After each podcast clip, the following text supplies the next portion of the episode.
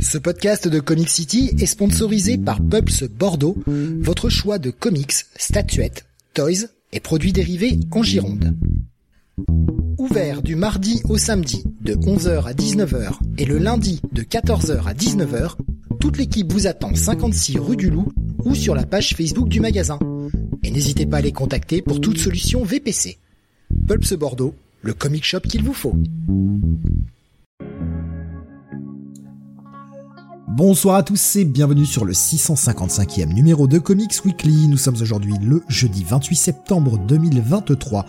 Et au sommaire de ce soir, les sorties comics de la semaine, avec euh, grosse cargaison d'essais, enfin grosse cargaison en comparaison du reste. Parlerons de Green Arrow, de la nouvelle série Power Girl, la nouvelle série Flash bien sûr, le Detective Comics et le one-shot spécial durant la Gotham War consacrée à Red Hood. La partie Marvel avec seulement deux titres, Iron Man ainsi que Miss Marvel. La partie 1D euh, qui parlera d'Elvira et puis un retour sur quelques titres de la semaine dernière qu'on avait ratés comme Ten Months, Amazing Spider-Man, Dark X-Men et Hexagon Bridge. Je suis Steve et vous écoutez le Comics Weekly.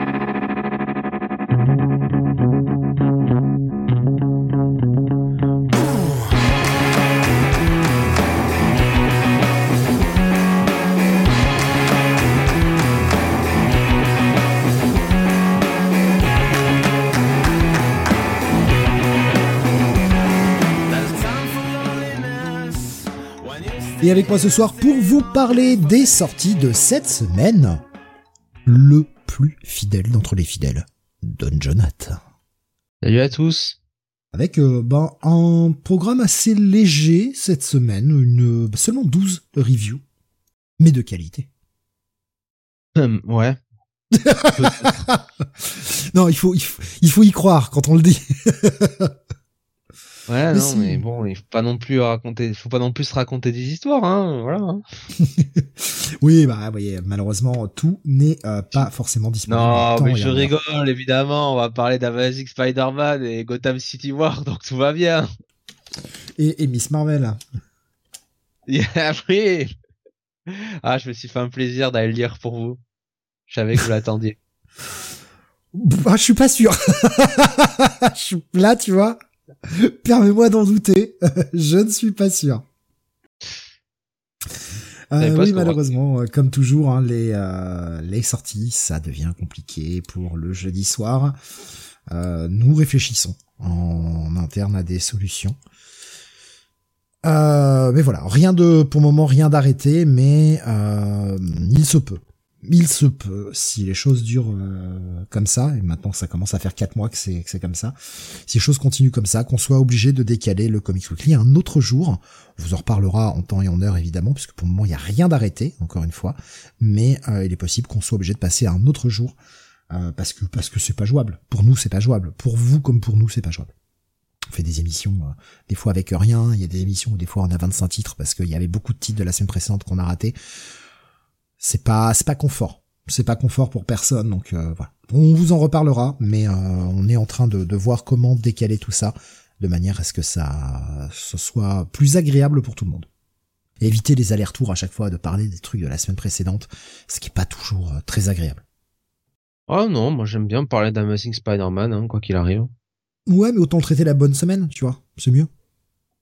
C'est pas, en fait, c'est pas le fait qu'on c'est plus le fait de revenir sur des titres de la semaine d'avant qui, qui me fait chier moi perso. Tu crois Bah moi je trouve que franchement le, le lire, enfin faire la review d'Amazing Spider-Man à froid c'est c'est encore mieux parce que je comprends mieux en fait ce que va faire euh, Zev Wells et voilà je suis bah des fois je suis un peu en admiration quoi. J'aime bien comment tu dis ça avec aplomb. On nous en croire que tu, eh que tu y crois. vaut, vaut, mieux faire les reviews à froid qu'à chaud. Après, elles seront, euh, elles seront toujours faites un peu plus à froid, évidemment. Mais euh, on vous en reparlera de toute façon. Mais euh, oui, oui, oui. si ça se fait, ce sera plutôt, plutôt aux alentours du début d'année 2024. Voilà. Euh, Alexin qui dit faut rebooter si tu changes de jour. Oh non, mais moi j'y tiens mon, mon super gros numéro. C'est cool, ça monte le passif. Ah, 655, euh, ça, ça, fait un peu, je me la pète, mais 655, ça pèse, quoi. Ah oui, non, bah, 3, euh, c'est bien, mais euh, c'est léger, quoi. Voilà. voilà, on devrait vraiment faire, tu sais, un, un vrai relaunch en mode, voilà, le, le truc, enfin le même reboot, le truc est rebooté. Donc la première émission, tu sais, c'est toute pourrie, tu sais, euh, on sait pas trop où on va, on fait des reviews à la piste, tu sais. Ouais, essayer de faire les mecs qui ont pas l'habitude. Ah putain, ça pourrait être drôle à jouer. Mais putain, je sais pas, est-ce qu'on y arriverait? Ouais, je pense que ce serait plus simple que de faire croire qu'on a lu les, comics. Ah, je sais pas. Il y a des automatismes quand même euh, qui sont difficiles à perdre. Il foirer les scènes, rater les transitions, des choses comme ça. Même si on réussit pas toujours, hein, évidemment, mais euh, on a quand même un peu de bouteille. ça passe, quoi. Je sais pas. Ouais, ouais, ouais, il faut voir.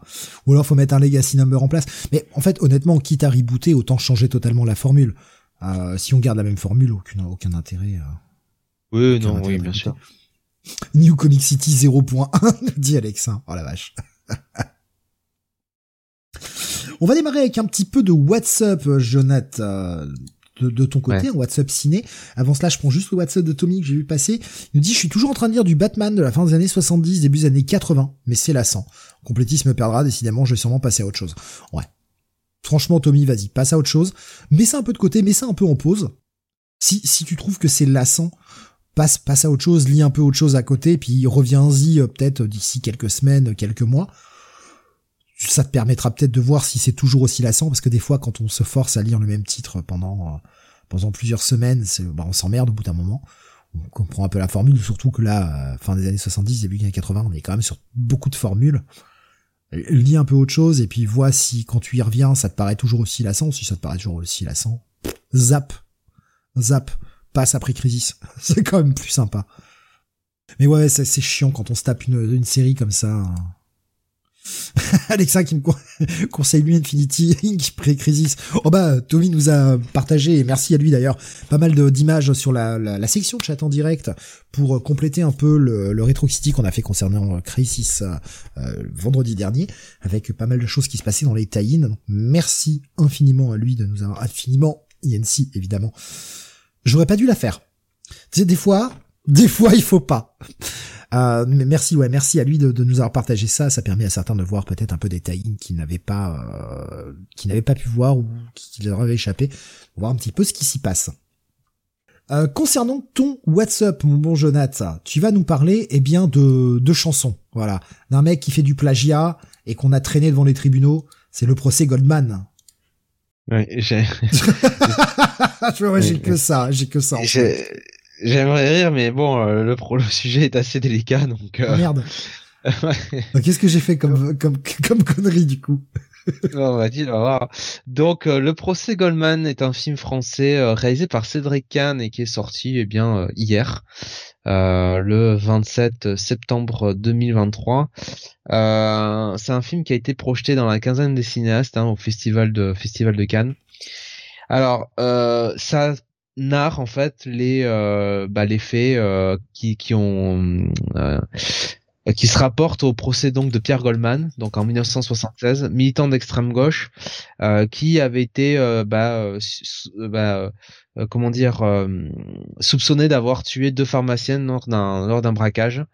et et en gros bah c'est une affaire qui était hyper médiatique parce que bah un militant un peu d'extrême gauche avec euh, des, euh, des relais euh, dans les médias, dans les personnalités publiques, les figures médiatiques, bah voilà, c'est un c'est un procès qui avait beaucoup beaucoup d'importance, d'autant plus que bon bah Pierre Goldman est quand même est quand même juif. juif polonais hein, d'origine. Et c'est quand même une communauté qui a qui a beaucoup souffert. Et bon en 1976 on était encore pas si loin que ça de de la Seconde Guerre mondiale. Donc il y avait ouais, dans une France des années 70 euh, moins libre euh, qu'aujourd'hui, enfin un peu moins libre qu'aujourd'hui, c'était euh, c'était peu évident. et donc le procès, enfin le, ce, ce, film, hein, le procès Goldman, ça va surtout nous nous nous retranscrire bah, le procès. en réalité, vraiment le, bah, le, le, le côté procédural de l'affaire, c'est un film procédural, hein, très clairement. Tout se passe, tout se passe dans la salle de, de du tribunal. Euh, en fait, il y a même un moment où franchement, Steve, euh, je me, je me serais vu euh, revu, tu sais, à regarder l'une de nos séries préférées, hein, à toi, moi et, et Bunny, qui est évidemment Tribunal, n'est-ce pas? Voilà. J'ai cru qu'il allait dire un truc genre Suits ou tu vois. Non, Tribunal. Ah ouais. Bah oui, des, des, des Story Gugus. donc, euh, Oh, putain, donc voilà. non, mais plus- franchement, euh, c'est extrêmement bien fait.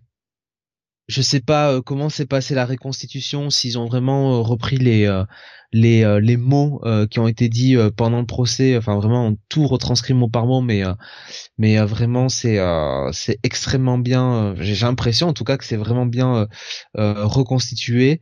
Euh, l'affaire est euh, comment dire l'affaire en elle-même est euh, est assez troublante. Euh, c'est très bien filmé, c'est surtout très très bien joué. Il y a presque un aspect théâtral euh, à euh, euh, comment dire cette euh, ben voilà ce, ce, ce, ce film, la manière dont les acteurs les acteurs jouent. Alors évidemment, bah, forcément, euh, euh, qui dit euh, bon procès dit avocat dit plaidoirie, donc euh, évidemment qu'il y a un côté un peu théâtral euh, à tout ça. Mais même dans le l'acteur, enfin qui joue Pierre Goldman, les, les répliques qu'il a, le président de, de la séance, les témoins, enfin vraiment tout, enfin tout tout marche très très bien, tout s'imbrique très bien. Ça dure quand même euh, 1h50 euh, grosso modo. Et euh, franchement ça ne- enfin c'est vraiment euh, ça ça passe très très vite. Euh, c'est euh, c'est vraiment euh, c'est vraiment très très bien réalisé. Euh, et euh, et les acteurs euh, sont euh, sont excellents. Alors l'acteur qui joue euh, Pierre Goldman donc euh, Arié Vort- Vortalter euh, est euh, est vraiment parfait là-dedans. Je crois que bon on a là euh, quelqu'un qui sera sans doute euh, nommé pour euh, le César du meilleur acteur l'année l'année prochaine qui probablement sera l'un des grands favoris. Euh, j'ai trouvé que le alors celui qui était un peu le second rôle du film donc Arthur Harari qui joue le le maître George Kejman donc le euh, pardon le le hum, alors qui est connu hein maître Kejman euh, mais qui donc est le le hum, l'avocat de, de Pierre Goldman euh, donc cet acteur franchement il est euh, il est excellent. Euh, non honnêtement il y a il y a que du bon là-dedans. Il y a Nicolas Briançon aussi qui joue euh, l'avocat général. Voilà l'avocat de, de la de l'accusation hein, grosso modo. Euh, et qui est un acteur alors dont vous connaissez euh, que vous avez sans doute déjà vu mais dont vous connaissez vous n'arrivez pas à mettre un nom sur la tête. C'est un acteur qui fait souvent du théâtre beaucoup de théâtre euh, qui monte des pièces qui joue qui, qui est vraiment très très bon. Il est connu aussi parce qu'il avait joué le rôle du commissaire euh, dans la saison 3 je crois d'Engrenage quelque chose comme ça. Et non franchement un, un, cast, un casting pas forcément euh, de d'acteurs euh, euh, d'acteurs très connus mais euh, mais tous sont euh, sont parfaits là-dedans et euh, non euh, une très très grande réussite et euh, et euh, vraiment euh, euh, oui l'un des meilleurs films que j'ai vu euh, que j'ai vu cette année honnêtement. Ah ouais, ça rentre dans ton top 10 direct? Euh, alors faudra que je le que je le refasse mais alors top 10 euh, français euh, de l'année mais alors euh, très largement et oui euh, il y a peut-être euh, il y a peut-être un monde où euh, oui ça sera top 10 à la fin de l'année quoi. Vraiment c'est euh, c'est une très très grande une très très grande réussite. Le sujet euh, le, le sujet se prêtait bien à ça. C'est vrai qu'il y avait un sujet qui était euh, qui était euh, qui était passionnant qui qui et, et surtout quand tu vois les crédits à la fin quand t'expliques un peu on t'explique ce qui se passe aussi après le procès c'est vrai que c'est euh, voilà c'est une affaire très très troublante euh, qui est euh, symptomatique de la France de cette époque-là mais après la manière de le la manière de le réaliser la manière de le monter euh, non, franchement, c'est c'est du c'est du très très bon boulot, clairement. Ouais, donc en gros, Tu si vois. c'est pas top 10, c'est mention honorable au minimum, quoi. Ah oui oui, puis moi j'aime bien de toute façon, tu- comme toi, hein, tu sais tout ce qui est un peu film procédural comme ça, enfin vraiment euh, euh, les, les oui voilà euh, les procès, les les et euh, et là euh, là c'est non du, du du vraiment euh, très très bon. Je, je savais pas trop je savais pas trop en fait. Enfin j'avais vu qu'il y avait des excellentes critiques qu'il était euh, il était vraiment euh, très très bien euh, très très bien euh, euh, très très bien noté. Mais après je savais pas non plus euh, enfin j'avais pas vu bande annonce et rien je savais pas trop où je montais les où je mettais les pieds dedans je connaissais pas l'histoire. Et euh, non euh, très bien C'est Jeff qui nous disait c'est le frère de Jean-Jacques, non? Puis qui a modifié son message après en disant j'ai vérifié, c'est effectivement son frère. ok. Du coup, en voulant faire une vanne, c'est, c'est vraiment la, la vraie vanne. Euh, il y a Alexa qui disait vivement la suite, le procès Michael Jones. Non mais c'est Euh. pas le non mais c'est pas le frère de c'est pas le frère de Jean-Jacques hein euh, enfin Ah, je sais pas, moi je, je lis le message, mais j'ai pas, j'ai pas été vérifié sur Wikipédia. Enfin, c'est pas le frère enfin c'est son euh, son demi-frère c'est Jean-Jacques voilà c'est plus ah, c'est son demi-frère. Ah non, Ouais. mais en fait, il y a quand même vraiment un lien, quoi. Oui, voilà. En fait, la vache. euh, euh, en fait, il- la, le- le- la, la mère de Pierre Goldman euh, était, euh, je crois, d'origine, enfin polonaise ou d'origine polonaise, et avec les événements euh, donc de la guerre tout ça, euh, elle a été euh, donc elle a été euh, bah, envoyée, euh, renvoyée en Pologne quoi. Mhm. Et donc lui, il est resté avec son euh, avec son père. Et, euh, et son père euh, s'est euh, s'est remarié donc et, euh, et j'imagine que bah, Jean-Jacques Goldman voilà c'était euh, euh, qui devait être déjà né à l'époque ça devait être euh, l'un des euh, euh, bah, l'un des demi-frères de voilà Ok. Non, non, mais oui, voilà, ce qui, ce qui part comme une vanne, en fait, s'avère être un peu vrai. Donc, euh, du coup, euh, Oui. moi aussi, moi aussi, Oui. j'ai fait la vanne au départ et euh, je, je ne le savais pas. Donc, euh, merde, c'est con. c'est con, du coup. Donc, en tout cas, un film que tu recommandes chaudement euh, et surtout, bah, ceux qui, qui aimeraient tout ce qui est un peu procès et compagnie. euh, Ouais. Et puis c'est bien parce que en fait euh, c'est pas filmé, tu vois. Enfin c'est pas c'est pas mise en scène du genre euh, bon on a pris euh, on a pris parti pour euh, Pierre Goldman, tu vois, ou à l'inverse on a on est contre Pierre Goldman. Donc euh, on te présente ça si tu veux comme euh, soit euh, une une éloge, soit euh, soit une soit un brûlot envers ce mec-là quoi, tu vois. Euh, en fait, euh, ils te retranscrivent les choses et c'est à toi à te faire une idée quoi. Euh, tu peux, moi, moi, je, moi, j'en sors un peu de ça en me disant, ok, le mec, euh, je sais pas s'il est, euh, s'il est coupable, s'il est pas coupable, voilà. hein. Euh, vous verrez sur la fiche wiki, mais euh, il a quand même une personnalité de toute façon très, très à part, quoi. Très, euh, Tu, tu l'as, tu l'as sûrement dit, mais j'ai déjà oublié l'info. Je suis désolé. Ça se passe à peu près à quelle époque là, ce, ce procès? 1976. 1967. Ok, ouais, ok. Ouais. Donc en plus, à l'époque où la peine de mort est encore là, donc il y a quand même un putain d'enjeu. Exactement. Et on te le fait bien sentir. L'avocat, donc, euh, euh, et merde, j'ai un euh, Kejman. Donc, euh, ouais, maître Kejman. Euh, bah, si tu veux, il lui dit euh, dès le début du film, il lui dit bon, vous arrêtez vos conneries. Euh, vous me laissez, euh, vous me laissez faire, euh, vous me laissez faire mon métier. Euh, sinon, euh, bah sinon c'est c'est la mort quoi. Voilà, Ouais, sinon c'est la guillotine. quoi. Ouais. c'est ça. Ok, ouais, non, mais ça, ça ajoute aussi un élément de tension. Bon, après, de toute façon, vous voulez savoir l'histoire, hein, vous allez sur Wikipédia, évidemment, mais... euh, Oui, non, mais mais euh, vous serez euh, malgré tout, vous serez surpris, je pense. Alors, c'est Jeff spoilé un peu, mais en même temps, c'est de l'histoire. Donc, euh, voilà. Est-ce que ça parle de ce qui se passe pour lui en 79 Je vais le tourner comme ça. Euh, Oui, oui, oui. oui. ça en parle? D'accord, ok. Mais ouais, ça en parle, euh, ça en parle, ça en parle à la fin. Ok, bah Voilà. écoute, euh, Voilà, voilà, voilà. un film que tu recommandes chaudement et... Euh... Et si vous savez pas quoi faire ce week-end. Bah écoute, ouais, pour le coup, euh, ouais. Euh, ben je, je vais prendre un dernier petit WhatsApp que j'ai eu passer un WhatsApp de Sejab tout à l'heure qui nous disait mon WhatsApp Baldur's Gate 3 c'est une drogue dure. Ah toujours pas le temps de m'y mettre. Je l'ai toujours pas acheté parce que je sais que j'ai pas le temps de m'y mettre mais putain qu'est-ce que j'en ai envie. Qu'est-ce qui me fait envie? Qu'est-ce qui me fait de l'œil ce Baldur? Attends moi Baldur c'est ma jeunesse quoi. Et si vous connaissez pas les Baldur's Gate allez-y hein, c'est c'est du tout bon. Et on va, eh bien, après cela, démarrer... Euh... Oh putain, merde, MyFobia qui dit en WhatsApp juste Sex Education saison 4. Et il me Ouais, dit bof, tout ça pour ça. Bah, je suis d'accord avec lui. Je l'ai vu, euh, j'ai vu la saison 4 parce que j'avais déjà vu trois premières, donc autant autant finir. Franchement, pour moi, je vais être peut-être un peu sévère, hein, mais c'est l'une des, enfin c'est euh, c'est la pire saison et de très très loin.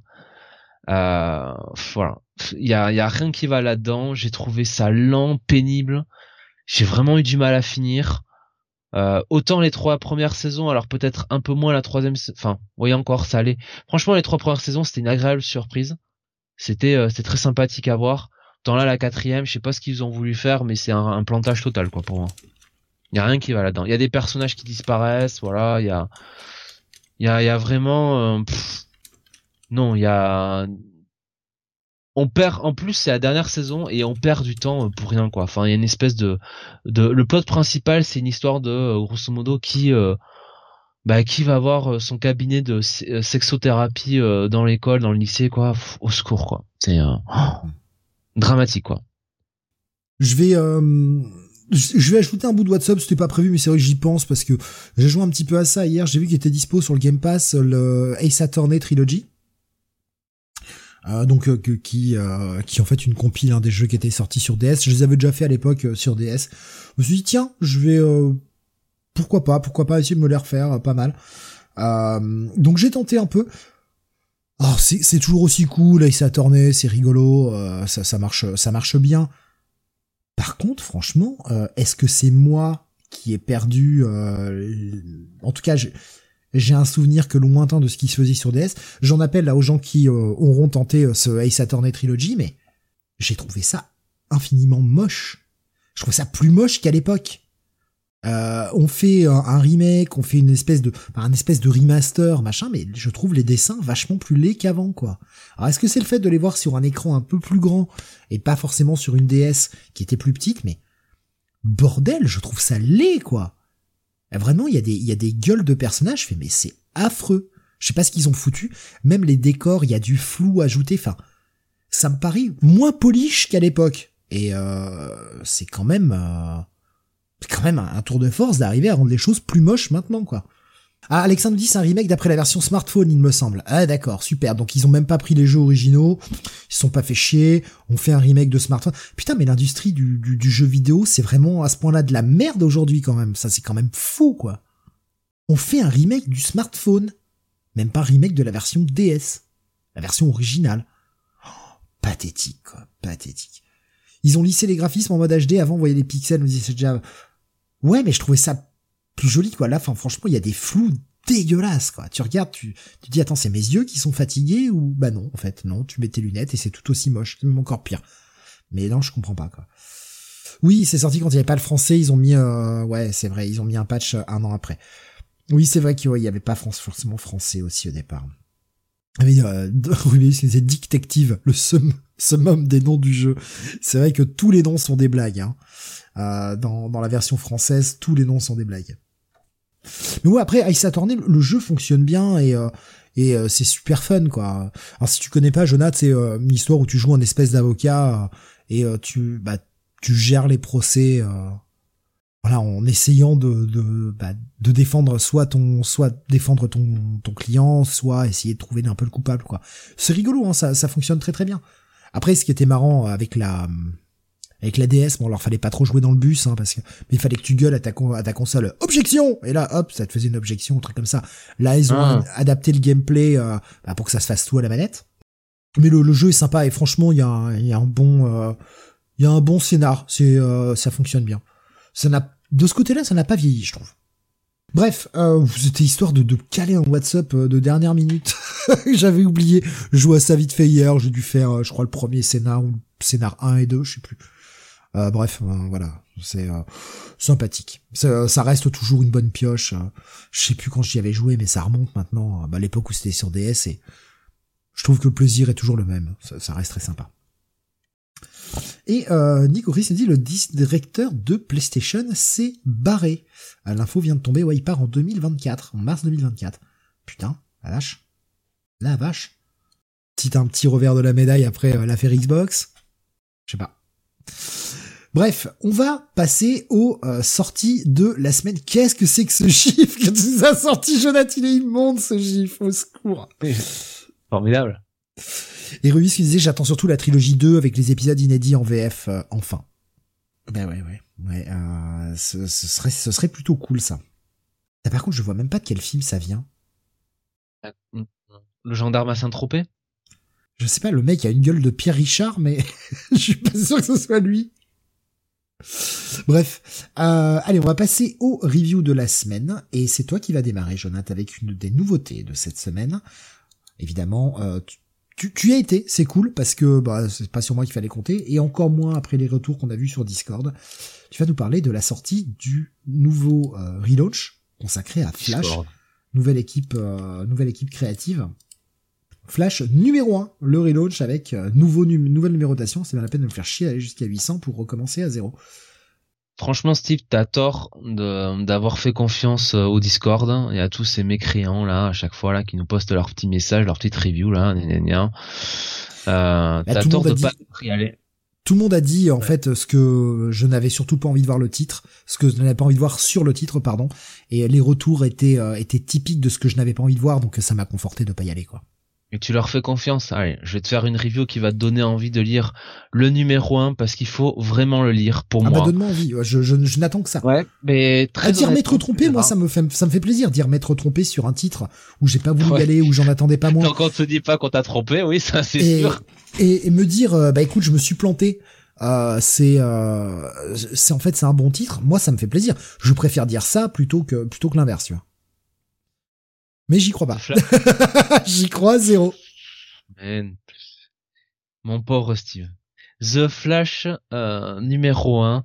Euh, donc c'est scénarisé par Cy Spurrier avec des dessins de Mike Deodato Jr. et une colorisation de Trish euh, Mulvi, Mulvihill ou Mulvahill, je ne sais pas comment trop prononcer. Et donc, euh, alors on commence euh, l'épisode avec euh, Max Mercury euh, et Impulse qui euh, qui s'entraîne euh, voilà et donc qui essaye un petit peu j'ai l'impression de faire du voyage dans le temps. Et bah en fait ils vont voyager à une époque qui semble être le Far West où ils vont tomber sur un espèce de bison avec des yeux rouges qui a l'air un peu ouais je sais pas maléfique avec des des cowboys à côté et ils se font repousser ils sont blessés on sait pas trop pourquoi, mais visiblement euh, Max Mercury dit qu'il y a quelque chose de bizarre euh, euh, qui se passe. Et, donc on va revenir par contre du coup ensuite vers Central City et on va bah, découvrir le nouveau Flash en action, donc scène classique de présentation un petit peu du super héros pour pour le le, le run d'un nouvel auteur. Et donc Flash ben voilà il il se bat dans Central City. Euh, et euh, et il affronte euh, alors ce que j'ai l'impression d'être des des, ouais, des gorilles. Voilà une espèce d'armée de de gorilles. Et en même temps il essaye de sauver des civils et des policiers. Voilà donc Flash fait son fait son boulot et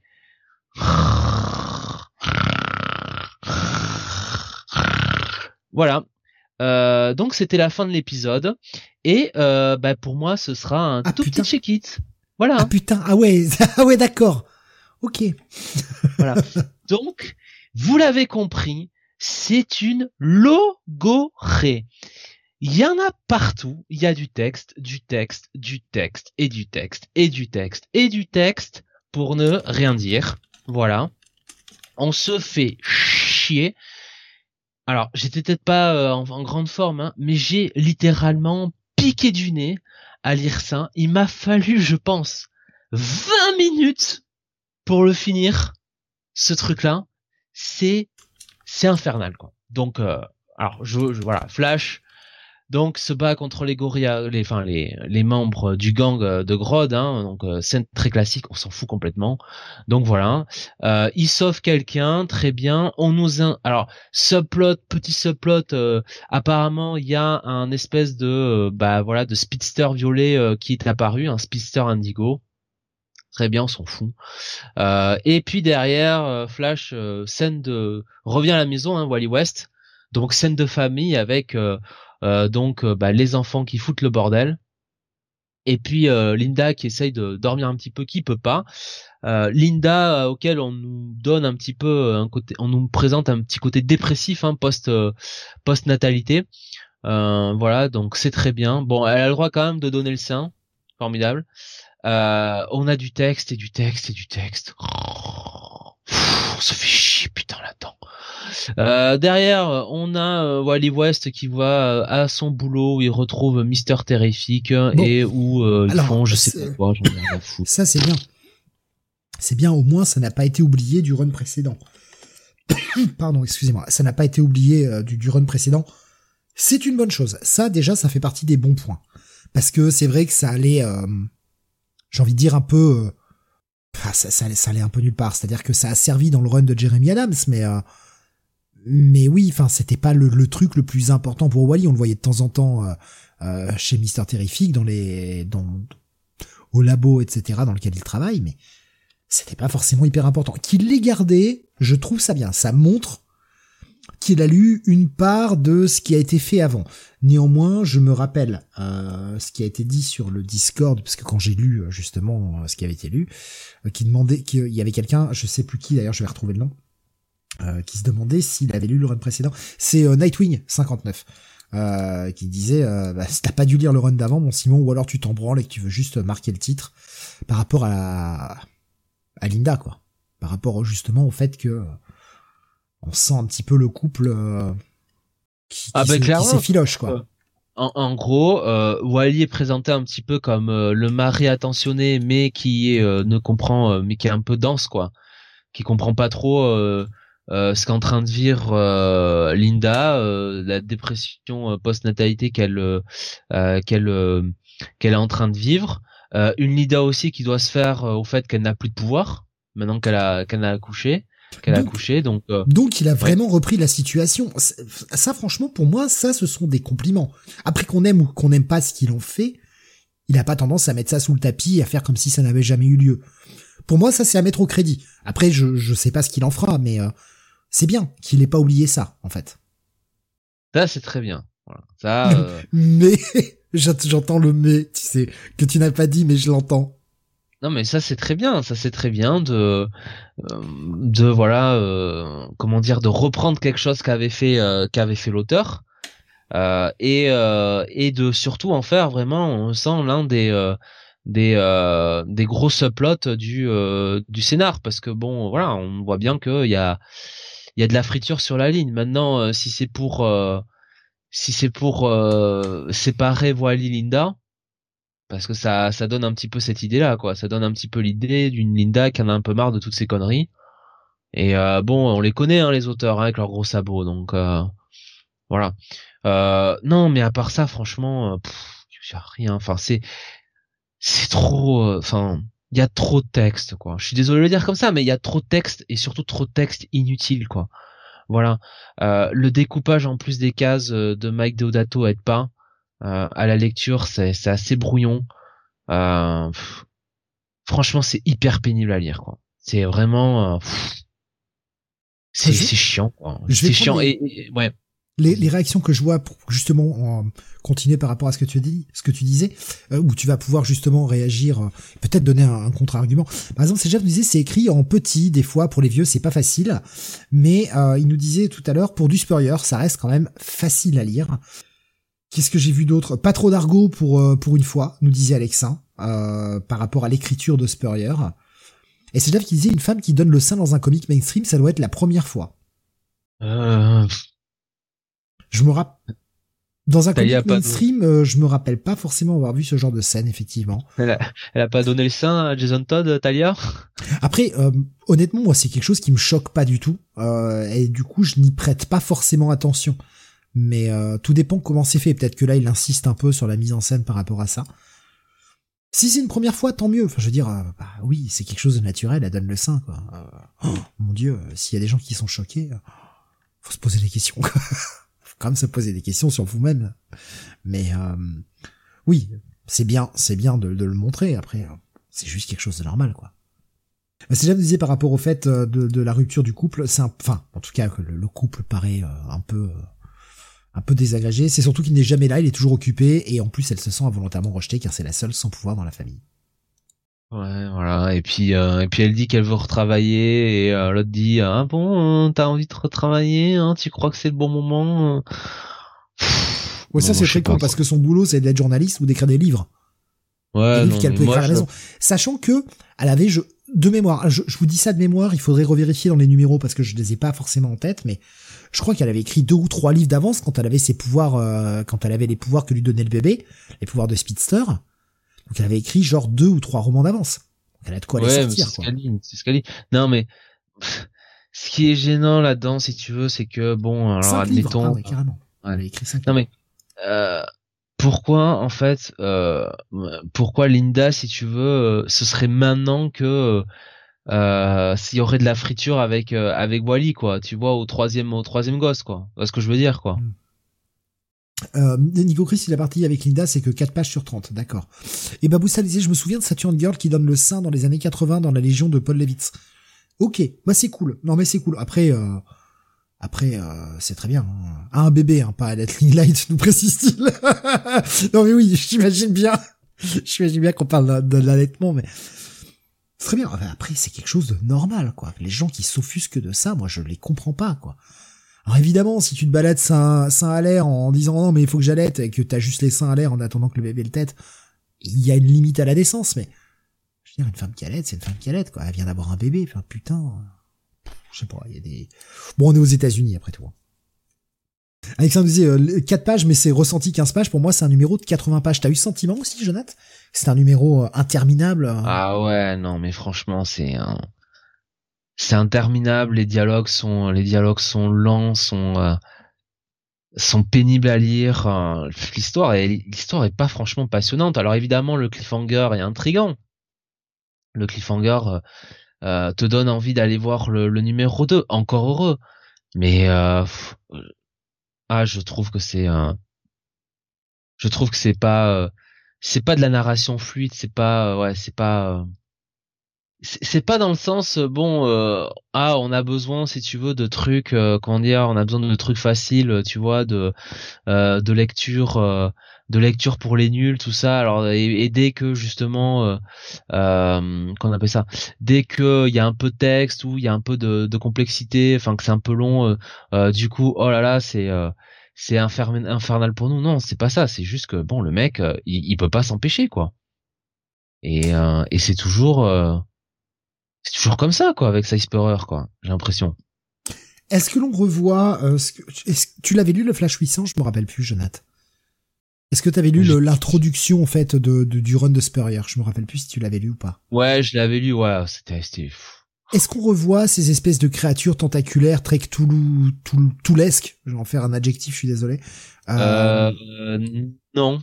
Non, il n'y a pas, il a pas de, retour de ça avec ce côté euh, euh, magie, grand ancien et en même temps euh, truc physique très quantique. Il n'y a pas de référence à tout ce qui avait été posé un peu dans ce numéro. Il y en a peut-être une. Il y en a peut-être une, voilà, vers la fin. Mais bon. D'accord, ok. Mais là, tu vois, je vois des choses un petit peu différentes. Tu vas pouvoir donner ta note pour, pour conclure tout ça, Jonathan. Mais par exemple, Nico Chris nous disait, je un check it, mais c'est surtout que je vois pas trop où ça va. Alors Ryuka nous disait c'est vrai qu'il aime la parole supérieure et c'est nous disait moi j'ai bien j'ai aimé les idées mais c'est vrai que c'est très riche et que c'est pas agréable à lire. Faut faire un effort et je trouve que le dessin n'aide pas du tout. Diodato sur Flash, quel est le con qui a pensé à ça? À un moment, enfin je, vais être clair, quel est le connard qui a pensé parce que là il y a pas d'autre mot, quel est le connard qui a pensé à mettre Deodato sur Flash? Il n'y a pas plus statique que Deodato. Si, un mec que j'aime beaucoup, Andrea Sorrentino. Il est ultra statique lui aussi, parce que lui aussi c'est en mode tracing. J'aime beaucoup ce qu'il présente, et j'aime beaucoup sa mise en page à Sorrentino, ce que ne se donne même plus la peine de faire Deodato depuis des lustres. Quel est le connard qui a pensé à mettre ce mec-là sur Flash? Une série où ça a besoin que ça bouge visuellement, où t'as besoin d'avoir une impulsion de mouvement. Putain, sur les huit pages qu'on avait vues dans le Flash 800, c'était mais d'un ennui mortel. Flash n'a jamais été aussi lent.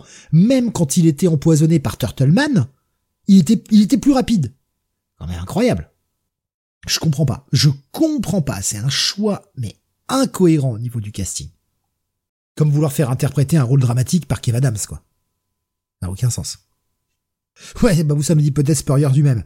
Ah, c'est bien la preuve qu'il a pas compris le perso, en fait. si c'est lui, c'est la... Il a pas compris le perso. Non, mais enfin, visuellement, ça t'a plu?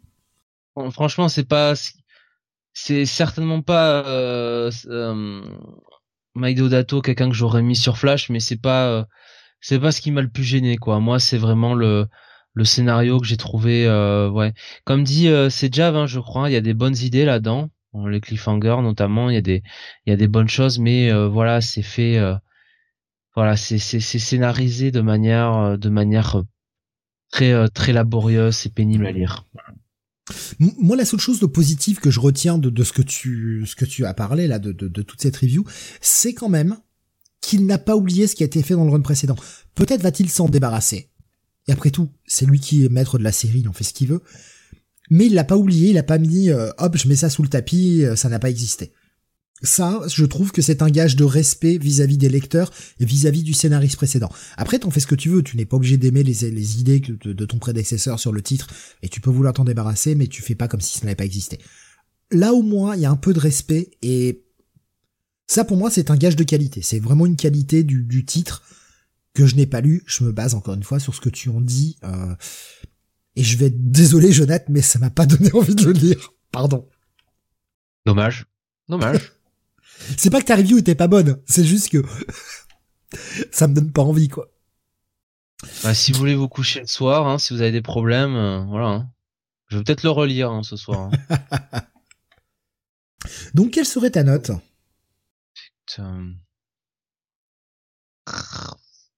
Un check it voilà c'est pas non plus euh, c'est pas non plus la pire merde la pire merde que j'ai lu faut pas exagérer mais ouais un, check it pas plus ok euh, je vois euh, Nico Chris dit le cliff m'a pas intéressé plus que ça. Voilà. Tu iras quand même lire le 2 tu penses? Ouais j'irai. J'irai voir le 2 mais honnêtement je pense que je vais préciser ma question euh, parce que ça peut peut-être donner une avis, euh, un avis pardon, euh, ou une idée aux gens d'y aller ou pas. Est-ce que tu iras lire le 2 de façon sûre pour voir, ou est-ce que genre si la semaine est chargée, ça passe à la trappe? Non non, j'irai de manière sûre. D'accord, ok, ouais. Ça peut donner une envie aux gens peut-être au moins d'aller vérifier un petit peu par eux-mêmes. J'irai de manière sûre, mais si ça reste comme ça sur numéro 2, je drop quoi ce sera, sera la dernière fois, quoi. Encore une fois, hein, je, je, suis entièrement d'accord avec ça. Franchement, hein, s'il vous plaît pas, droppez-le, quoi. C'est trop cher. C'est trop cher pour ce que c'est, on n'a pas, pas besoin de se faire du mal. C'est censé être du fun, c'est censé être de l'entertainment, du divertissement pour faire plaisir à Sam. Si un titre nous plaît pas, casse, pas grave, on prendra le run d'après. C'est pas gênant. Tant pis. Tant pis. C'est déjà vous faisait check it plus pour moi, grâce aux bonnes idées et le ton mature, en espérant que ça devienne plus fluide. Allez, ben on va continuer du coup. Euh, après ce, premier numéro de, Flash, on passer du côté de chez Marvel. Avec bah, Jonathan, la suite, ça aussi tu l'as lu évidemment, je n'en attendais pas moins de toi, évidemment. Euh, cette suite au X-Men, je crois que c'était le X-Men Red, je l'ai lu pour la première fois depuis 27 ans, je pense. oh, je exagère, mais l'hyperbole, évidemment. Euh, la deuxième partie, vous voyez, c'est une cover connectée. Hein, la deuxième partie, le Invincible Iron Man numéro 10. Euh, parce que bah on nous avait dit, hein, c'est euh, le mariage de Tony Stark et d'Emma Frost. Bon, alors il n'a pas fallu beaucoup me pousser pour aller lire ce titre-là parce que bah, je lis déjà Iron Man et j'en pense le plus grand bien. Mais, mais, qu'en est-il de ce numéro 10 ah, Réponse, réponse la semaine prochaine. Tiens, je te propose qu'on le fasse la semaine prochaine ce titre, Jonathan. Bah, comme les autres reviews. Allez, à la semaine prochaine. les connards. Guy Hugan est au scénar, euh, Juan Frigueri est au dessin, on a Brian Valenza à la colo. Et euh, on avait laissé à la fin, alors putain je crois que c'est X-Men Red, hein, corrige-moi si je dis une bêtise, mais je crois que c'était dans X-Men Red qu'on avait la première partie. J'ai pas été revérifié, je suis un peu con. Euh, j'aurais dû, j'aurais dû y penser. On commence non pas avec euh, ce qui, qui était le cliffhanger on va partir du principe que c'est X-Men Red, si c'est pas ça, tant pis, vous corrigez dans votre tête. ah bah c'est un titre X. Voilà. C'est un titre X, ouais, mais je, je sais plus lequel c'est. Euh, on, avait donc euh, bah, à la fin justement un Iron Man, en tout cas un Tony Stark. voilà, excusez-moi, je, je, me, allez, je me vide des poumons, ça va mieux. Un Tony Stark qui était retrouvé euh, par par Fei Long, qui à genoux devant Emma Frost, qui se cache sous son euh, sous son nouvelle on va dire son autre identité de Hazel euh... j'ai oublié le nom de famille. Merde ça revient pas. Hazel quelque chose. Et on le voyait à genoux tenant une bague euh, et donc Feilong qui rentre dans cette salle et qui se dit ah bah euh, dis donc t'épouses le petit personnel Tony hein après l'avoir bien sûr dépouillé de toutes ses créations en mode en mode je me fous de ta gueule jusqu'au bout mais mais euh, eh bien, on va reprendre un tout petit peu avant ce cliffhanger. Déjà, on va voir que euh, le plan, le plan machiavélique de Felon, quel, franchement, quel bon méchant, Fei Long. C'est vraiment l'enculé de base, le méchant que t'aimes détester, qui va jusqu'au bout du délire, qui est, il est méchant pour être méchant, mais en même temps, son plan, il est relativement sans faille, quoi. Bah, C'est Tony Stark, euh, c'est Tony Stark s'il avait pas arrêté l'alcool, quoi. Euh, on commence avec une, une, séquence dans la prison où on retrouve Rod, euh, euh, merde, James Rhodes, ouais. Rodé, euh, qui, euh, rappelez-vous, ah avait été mis en prison après après bah, les événements, je crois que c'était dans le 7, où ils attaquaient un, un entrepôt qui appartenait maintenant à Felon, qui était un ancien entrepôt de Stark, mais Felon a pris le contrôle de, de, de Stark Industries, et il se retrouvait accusé de meurtre, puisqu'un des gardes était mort pendant cette attaque. Eux n'ont rien à voir avec ça, mais le mec a été tué et on lui a fait porter le chapeau euh, de, ce meurtre-là. Et donc ça commence avec euh, Rodé en prison, à qui un garde file un téléphone. Rodé a pas trop envie de le prendre, il dit non, si si, vas-y, prends-le. Euh, T'inquiète pas, il y a un appel, c'est Tony Stark euh, qui est au bout du fil, quoi. Forcément, il le prend. Et Tony Stark, on le on reprend un petit peu avant la fin de, de, de ce X-Men Red. Je vais persister à dire que c'est X-Men Red, même si c'est pas ça. Tant pis, vous corrigerez encore une fois. On le voit dans cette réception au Hellfire Club. Il est devenu le roi euh, Putain, c'est le roi noir ou le roi blanc? C'est le roi noir, je crois. C'est le roi noir, ouais. Ouais. Il est devenu le roi noir du, du Hellfire Club. Et un des, un des serveurs vient lui apporter un téléphone en lui disant euh, Tiens, euh, c'est un appel pour toi, quoi. Et là, il s'aperçoit que c'est euh, Rodé au téléphone, donc il s'écarte un petit peu. Et voyant Fei Long arriver, il comprend le plan de Fei Long, que Rodé est en train de se faire agresser en prison, et il a fait en sorte que Tony soit au téléphone pour entendre la bastonnade que va se prendre Rodé. Sauf que les mecs sont plus malins. Et, surtout, et c'est là que moi ça commence à me plaire énormément, c'est beaucoup d'intrigues machiavéliques politiques, avec un roi blanc, qui est actuellement le Kingpin, je persiste à dire que c'est une putain de bonne idée. je trouve ça super comme idée. Le roi blanc qui protège les intérêts du roi noir. En envoyant deux personnages veiller sur Rodé en prison, à savoir Sandman et le Living Laser. Alors le Living Laser qui a certes un collier inhibiteur pour calmer ses pouvoirs, mais qui vont sauver un peu le cul de James Rhodes. Et voilà, on commence à avoir des, des, intrigues politiques avec un, un, un, Tony qui est obligé de demander de l'aide au Kingpin. Et on sait ce que ça veut dire demander de l'aide au Kingpin. C'est-à-dire que tu vas avoir une dette envers ce gros con. Et donc il va forcément te faire chanter un moment ou un autre. Mais moi, ça me plaît beaucoup. Je peux comprendre qu'à certaines personnes, ça ne plaise pas forcément ce genre d'intrigue. Moi, ça me plaît énormément. J'aime beaucoup ce genre d'intrigue politique et je trouve qu'un titre comme Iron Man s'y prête énormément avec ce côté euh, euh, industrie, etc. C'est vrai que là, Iron Man, dans ce titre-là, on la voit un peu moins. C'est quand même un épisode double, précisons-le, c'est un épisode qui fait 35 euh, pages à peu près. Tony va pouvoir essayer de construire sa nouvelle armure parce que c'est ça son but reconstruire une armure à partir de zéro, puisque tous les brevets Stark appartiennent à Feilong maintenant, reconstruire une armure de zéro qui ne sera pas avec la technologie Stark. Et pour ça, il a besoin de l'aide, eh bien, de euh, de ce qu'il y a dans la tête de Feilong. Il a besoin de l'aide d'Emma. Emma qui veut bah, buter Feilong après ce qu'il a fait à tous les mutants. Mais on revient à cette scène où le mec était euh, dans le balai, dans le placard à balai, en train de dire à, Emma non, déconne pas, il faut absolument que tu évites ça. Elle avait enlevé sa bague et cette bague qui permettait de, bloquer ses pouvoirs, c'est un inhibiteur, un inhibiteur de pouvoir, faire en sorte que les sentinelles de Feilong ne le repèrent pas. Ça peut paraître obscur. Si vous n'avez pas suivi le titre, je suis désolé, mais je peux pas, je peux pas reprendre le titre depuis le début, hein, donc. Euh, voilà, si vous n'avez pas suivi le titre, ça peut peut-être vous paraître un peu obscur parce qu'il se passe beaucoup de choses en réalité. Désolé hein, si vous êtes un petit peu un petit peu largué. Donc elle a enlevé sa bague inhibiteur de, pouvoir et Tony, après, le, qu'il soit pris un joli coup de genou dans les burnes, euh, on dirait un match AJ Styles où le mec se fait latter à chaque fois, euh, les couilles, il est là en train de dire, il est à genoux parce qu'il bah, a quand même mal aux burnes, en mode s'il te plaît remets ta bague, tu vas faire tout foirer. Feilyong rentre dans le placard à balai à ce moment-là et voit Tony en train de demander euh, Emma, ou en tout cas Hazel, en mariage, et ben, ils peuvent plus reculer. Et ils vont devoir se marier.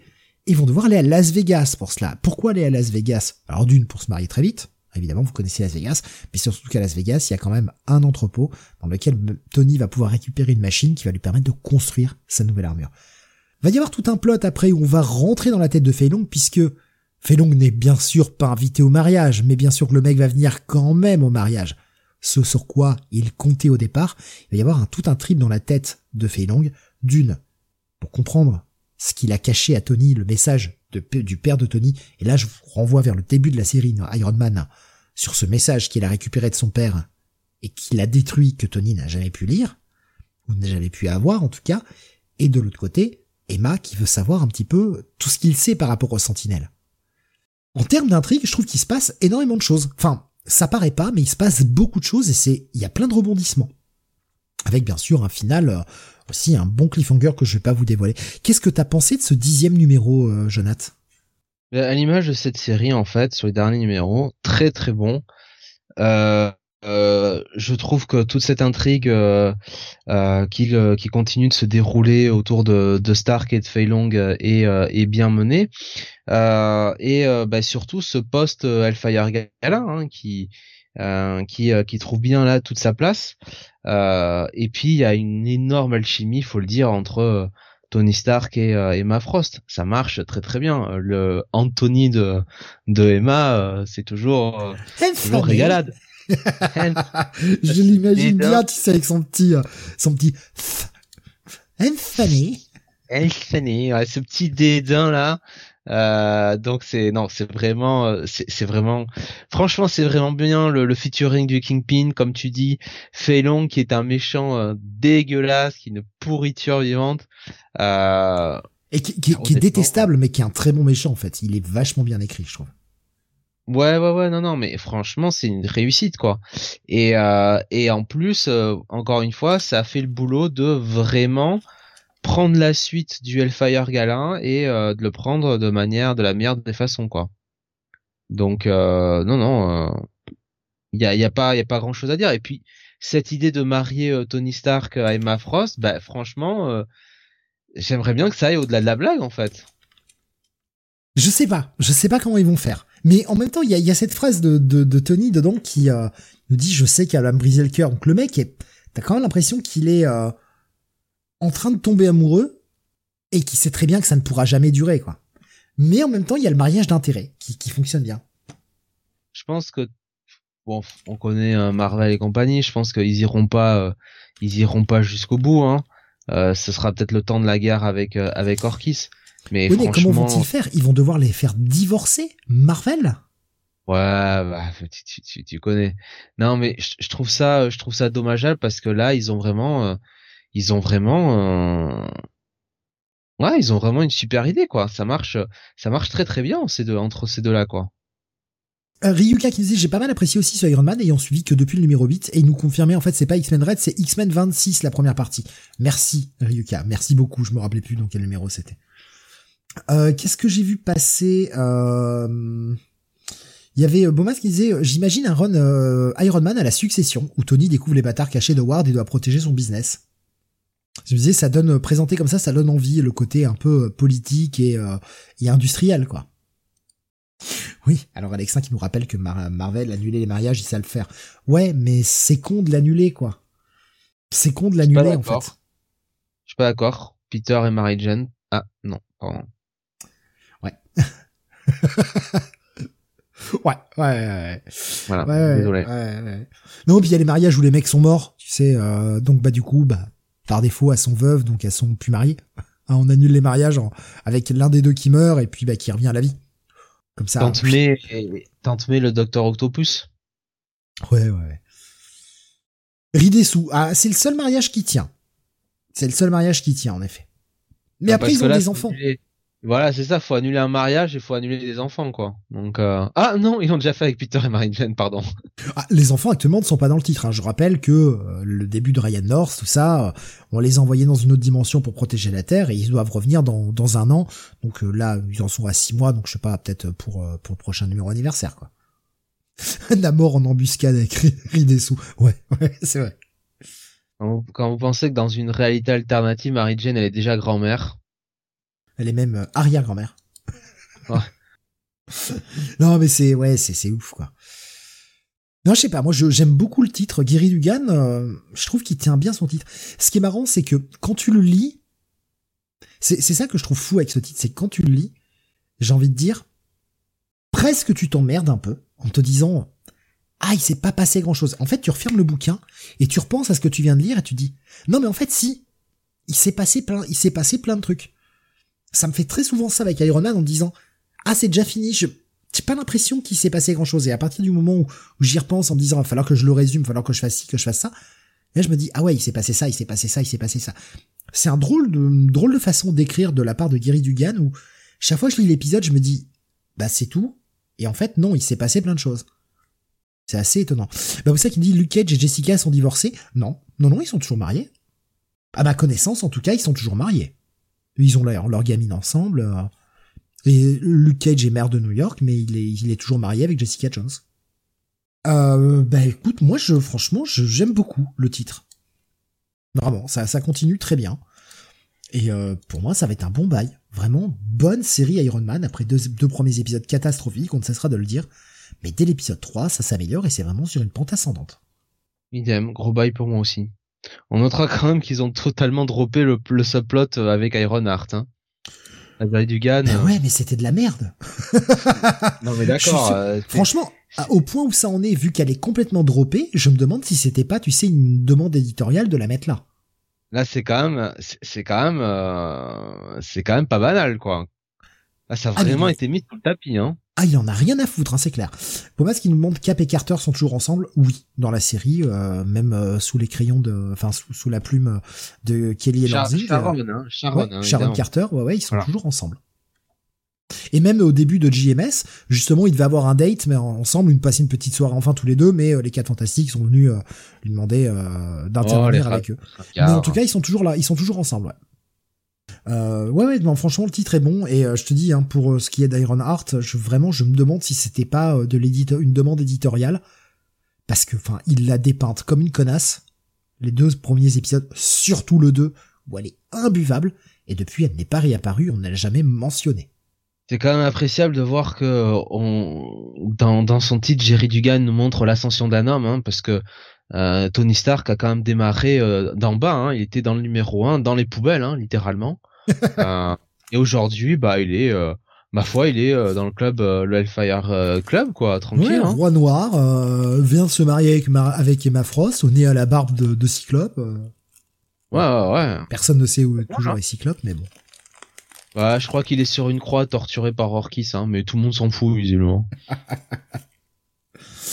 bon, là, tu me dis, ça date Iron Heart. Oui, c'était l'épisode 1 et 2, mais euh, mais c'était horrible. Franchement, c'était horrible. Bunny nous disait, c'est quand même ballot. Par contre, j'ai totalement lâché à cause d'Iron Heart. D'où l'importance de réussir le début. Ouais, ah ouais, mais euh, vraiment, commence à l'épisode 3 et tu verras. Reprends après, juste après l'épisode 2, tu verras vraiment que le titre est bon. Ça ne cesse de s'améliorer en fait. On est sur un titre qui est en pente ascendante et ça c'est agréable. C'est assez rare pour être signalé. Jonathan, justement, un autre titre en pente ascendante. Hein. Ah oui, ça ne cesse de s'améliorer depuis 33 épisodes. Et tu vas nous parler du titre sorti la semaine dernière, le Amazing Spider-Man 34. Oui, euh, toujours scénarisé évidemment par euh, Zeb Wells avec des dessins de Patrick Gleason et une colonisation de Marcio Menis. Euh, on démarre l'épisode avec quand même les suites du mariage hein, entre Janice et et Randy, qui s'était fini par une fusillade avec, souvenez-vous, Tombstone qui avait oublié son cerveau et qui était allé sans gilet pare-balles se confronter avec un mec avec une machine gun.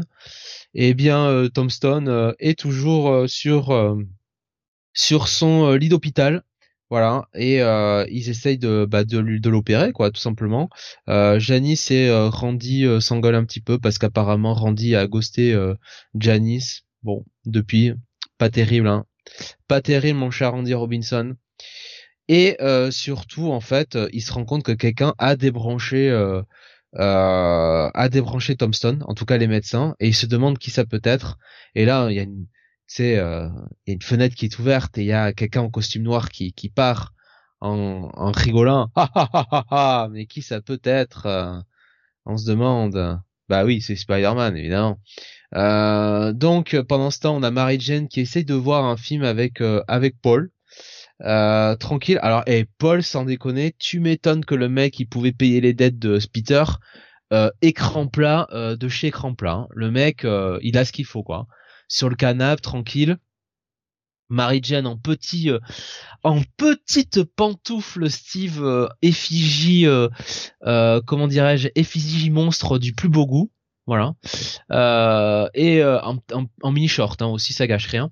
et, et Mary Jane en fait tomber le popcorn parce que parce que quelqu'un apparaît et c'était Norman. Euh, et donc en gros, bah, Norman arrive et leur dit, bah, il faut, que vous partiez. Euh, et, euh, et en fait, euh, bah, il leur explique, elle demande pourquoi, bah, tout simplement parce que parce que il, leur explique un peu en essayant pas de leur dire que c'est Peter qui est contre eux, mais il leur en dit, euh, euh, tu vois, il y a une personne qui essaie de s'en prendre à Peter et qui en gros et qui en gros euh, voudrait euh, voudrait blesser euh, toutes les personnes contre qui Peter Peter a des grudges, tu vois. même si ce sont des grudges, tu vois, un peu bon, un peu petits, tu vois. et là, ça convainc Paul et, et Mary Jane qui se dit bon, vaudrait mieux partir, hein. Ouais, je vais prendre la voiture. Voilà. Paul qui, mon cher Steve, a une un petit catogan là, une petite, tu vois, petits cheveux attachés là comme ça. Euh, du plus beau goût. Je pense que je pense qu'il s'est fait pousser les cheveux là, le le père Paul. Euh, et pendant ce temps, on a alors on a toujours euh, Kravinov ou je ne sais plus le fils Kraven en tout cas qui est dans son cercueil, voilà, et qui entend des voix. Et puis surtout, on a on a Peter qui bah, qui qui va arriver dans l'appartement de de MJ. et, et, qui va s'en prendre à Norman parce que Norman essaie de l'attirer un peu dans un piège. Euh, et en gros, Peter lui dit, bah dis donc, euh, pour, tu, tu c'est quand même l'hôpital qui se fout de la charité là. Euh, tu te souviens de ce que tu m'as fait là Et est-ce que tu as montré de la pitié à Gwen? Voilà, réponds-moi, Norman. Et et, et ben, Norman lui dit que non, il lui en a montré aucun. Et justement, c'est pour ça qu'il veut l'arrêter. Et Peter est encore toujours hanté par le bouffon. Hein, il a il a ingéré le, le, sérum.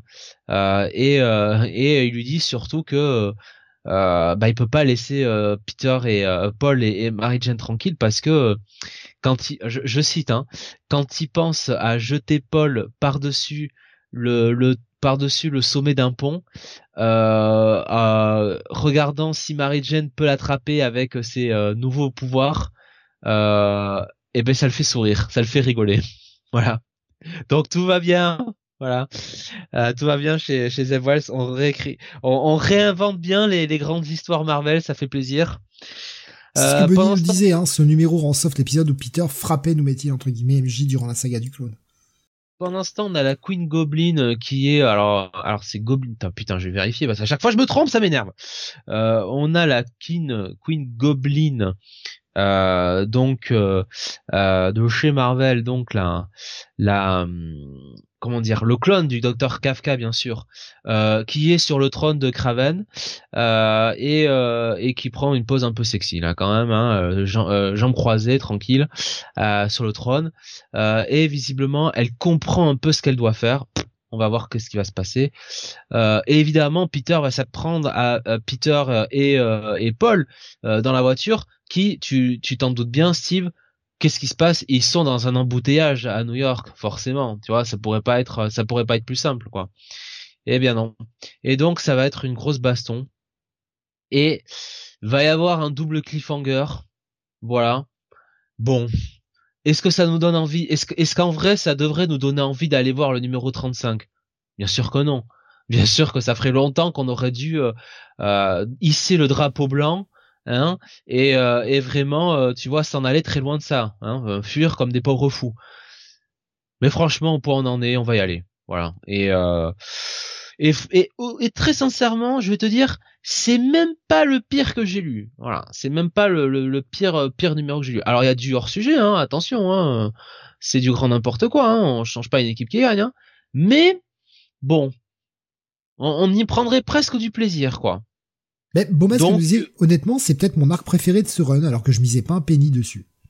Écoute, c'est peut-être l'arc où Zeb Wells fait le plus euh, d'efforts pour écrire. Voilà. Mais moi, je retiens ce que t'as dit tout à l'heure et qui me paraît, alors il y a sûrement une explication, quoi que ce soit. Et j'imagine, en voyant la cover, euh, un petit peu l'explication, mais savoir que Spider-Man débranche Tombstone.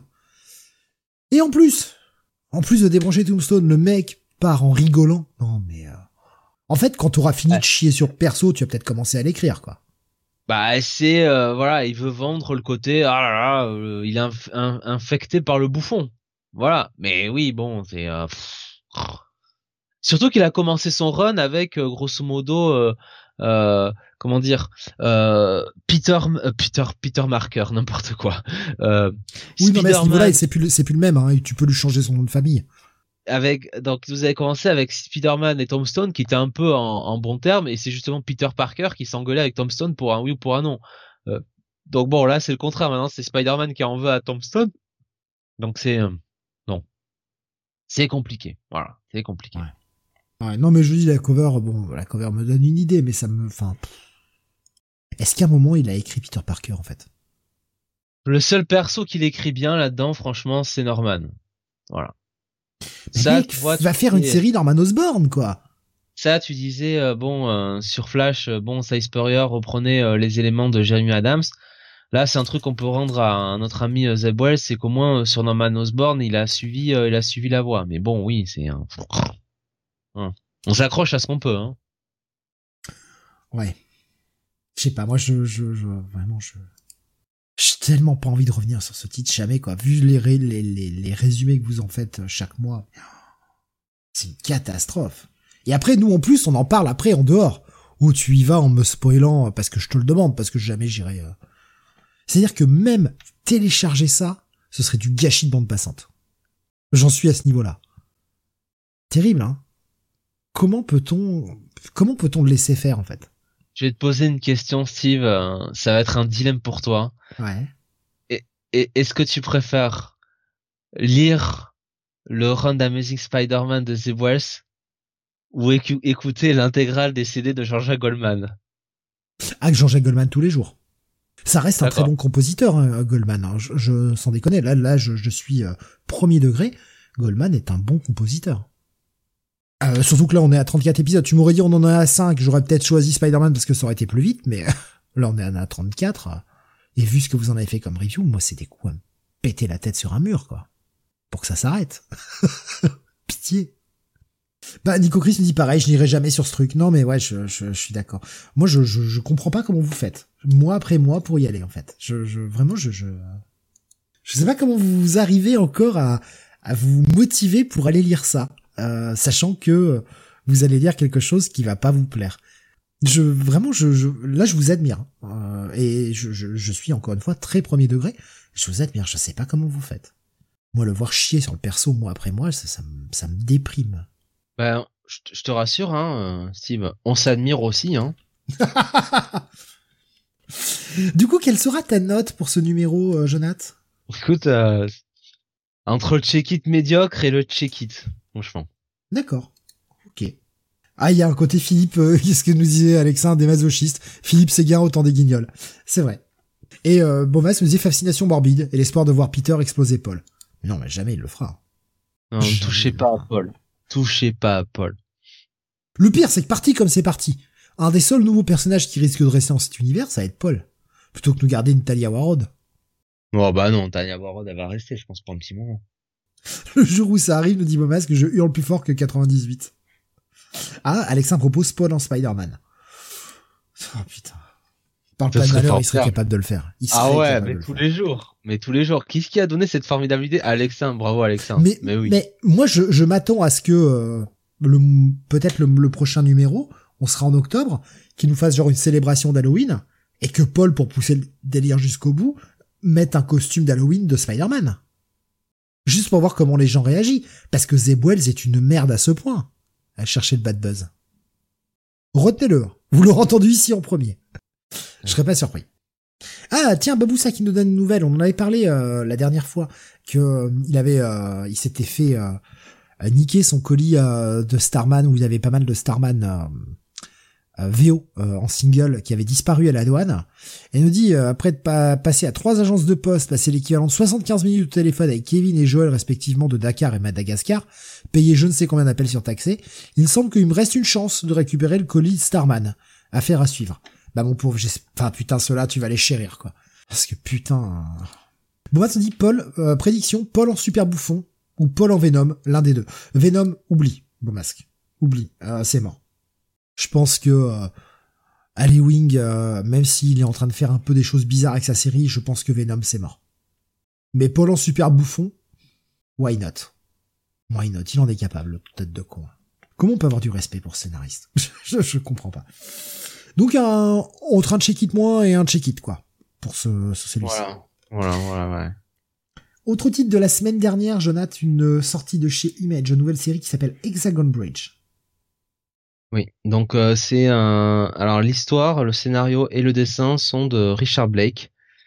Euh, et, euh, et bien, et bien, bien, bien. C'est une histoire, un numéro un qui se va se placer entre en plusieurs parties euh, du point de vue de plusieurs pers enfin du point de vue de plusieurs personnages. on nous dit qu'on est à l'année 4040 et qu'en gros une équipe de scientifiques et de d'explorateurs ont découvert euh, un passage vers une euh, une étrange dimension parallèle. Euh, et donc ils ont ils ont appelé euh, bah, ce passage bah, le pont voilà the bridge. Et en gros ils ont envoyé des drones en expédition et après cela il y a des cartographes qui bah, se sont aventurés dans ce dans ce passage pour justement bah, faire une map euh, de ce de ce monde ce monde parallèle. Euh, et euh, bah, sauf qu'au bout d'un moment bah, les contacts sont perdus. Donc on va retrouver le personnage d'Elena qui bah, va être comment dire va va partir dans ce passage et va arriver dans un lieu un lieu étrange où elle va être accueillie par un espèce de, de cyborg, un robot un peu un peu humanoïde qui s'appelle Gérardus et euh, qui va discuter avec elle. On n'en saura pas beaucoup plus. Euh, derrière, on va suivre, euh, on va suivre Jacob, qui lui aussi est en train de s'aventurer dans un monde, un monde un peu à part. et et là aussi, bah, écoutez, c'est il va découvrir un espèce, enfin plutôt, comment dire, le c'est pas c'est pas Jacob le personnage en l'occurrence, c'est un espèce de cyborg qui lui juste, justement justement pardon va découvrir ce qui semble être Jacob, euh, qui semble qui semble être euh, euh, inconscient et on lui demande de le ramener à à Gérardus. Ouais, inconscient et caché sous les lattes du plancher ou je sais pas quoi là. Ouais, voilà. Dans un espèce de sarcophage cocon bizarre. Troisième partie, on va on va s'attacher au personnage d'Adley euh, donc il se trouve du côté d'Hexagone 12, donc euh, euh, un, département de, de un centre de recherche donc bah, autour de, du, du, voyage multidimensionnel et on va dire la, les, la technologie robotique avancée. Mais là on est en, en 4048, donc 8 ans après. Et, et Adley, ben en gros, on comprend vite, et la et la la, la fille de de Helena et de Jacob et elle explique qu'elle a des visions. Euh, elle voit que bah il y a un Gérardus qui euh, visiblement les retient euh, captifs. et elle explique ça à son grand-père et son ce qu'il imagine être sa grand-mère qui lui promettent grosso modo bah de, voilà de bah, de la retrouver. Donc c'est je vous ai un peu tout raconté hein, du coup, mais c'est vraiment je, je, vais te laisser aller après, mais c'est très décousu. c'est très c'est très léger et on a vraiment l'impression, et alors là euh, maintenant je, je, comprends mieux, on a vraiment l'impression que c'est euh, euh, un auteur qui a des idées un peu, des idées de mise en scène au niveau du dessin, mais qui a pas grand chose pour l'illustrer.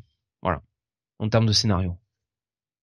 Je suis entièrement d'accord avec toi. moi je l'ai lu, alors je l'ai, j'ai lu un peu vite, mais bah ça m'a pas retenu en fait.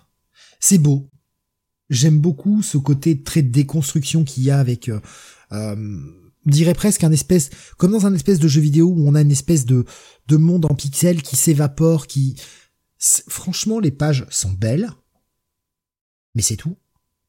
Scénaristiquement, j'ai trouvé ça, confondant et ça m'a pas assez retenu en fait pour avoir envie de le lire bien quoi.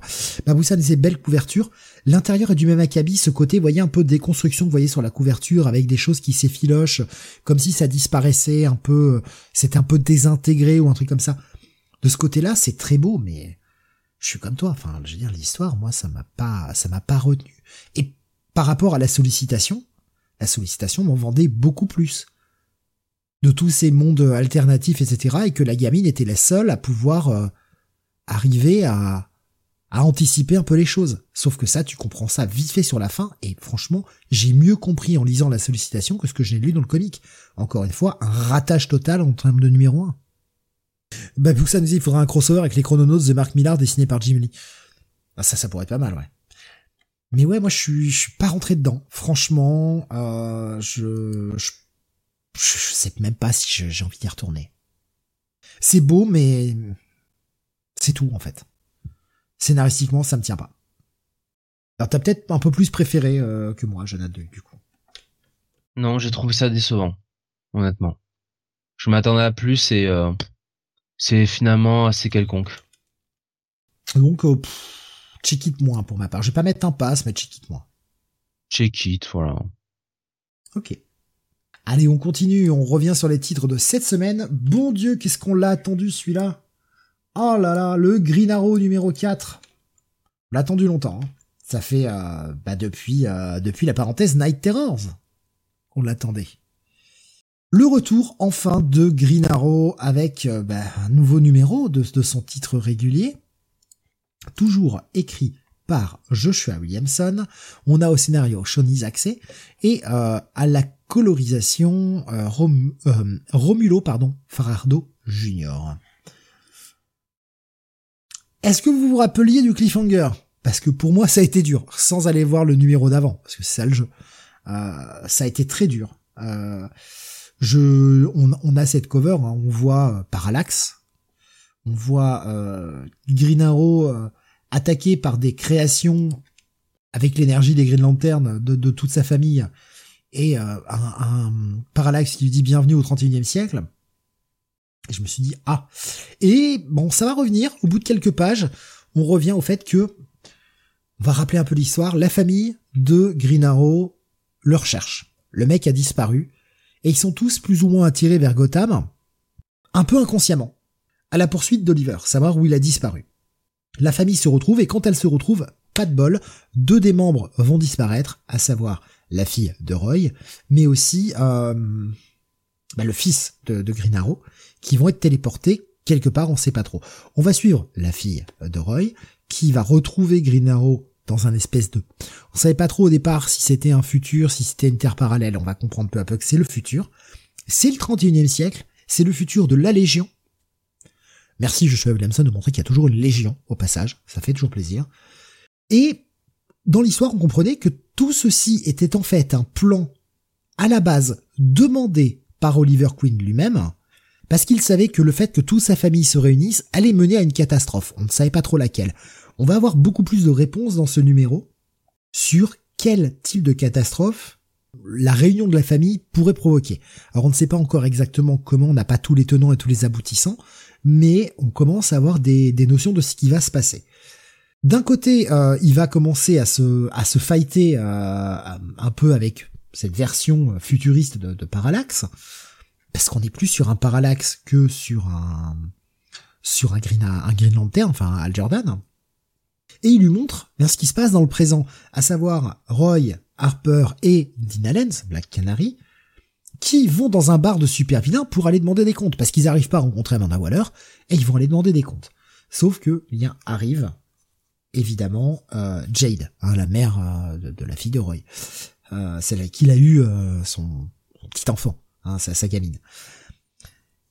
Et en même temps, d'un côté, on a un parallaxe qui lui montre certains trucs, mais qui lui montre pas tout, mettant Oli dans une rage folle, et on va avoir une espèce de baston entre Oliver Queen et Al Jordan à coup de poing à celui qui euh, fera la meilleure baston sans sans pouvoir, sans rien. Petite séquence sympathique. Et de l'autre côté, eh bien, euh, le fils de, de, de Green Arrow ainsi que la fille de Roy sont toujours avec les membres de la Légion, D'un côté, on a Brainiac et Saturn Girl, et bah, ça parle d'essayer de retrouver Oli. Et oui, il faut le retrouver Oliver Queen. Mais comment faire quand au 31e siècle, tout voyage dans le temps est interdit? Voilà, je, vous donne un peu quelques éléments, je vous dévoile pas tout, bien sûr.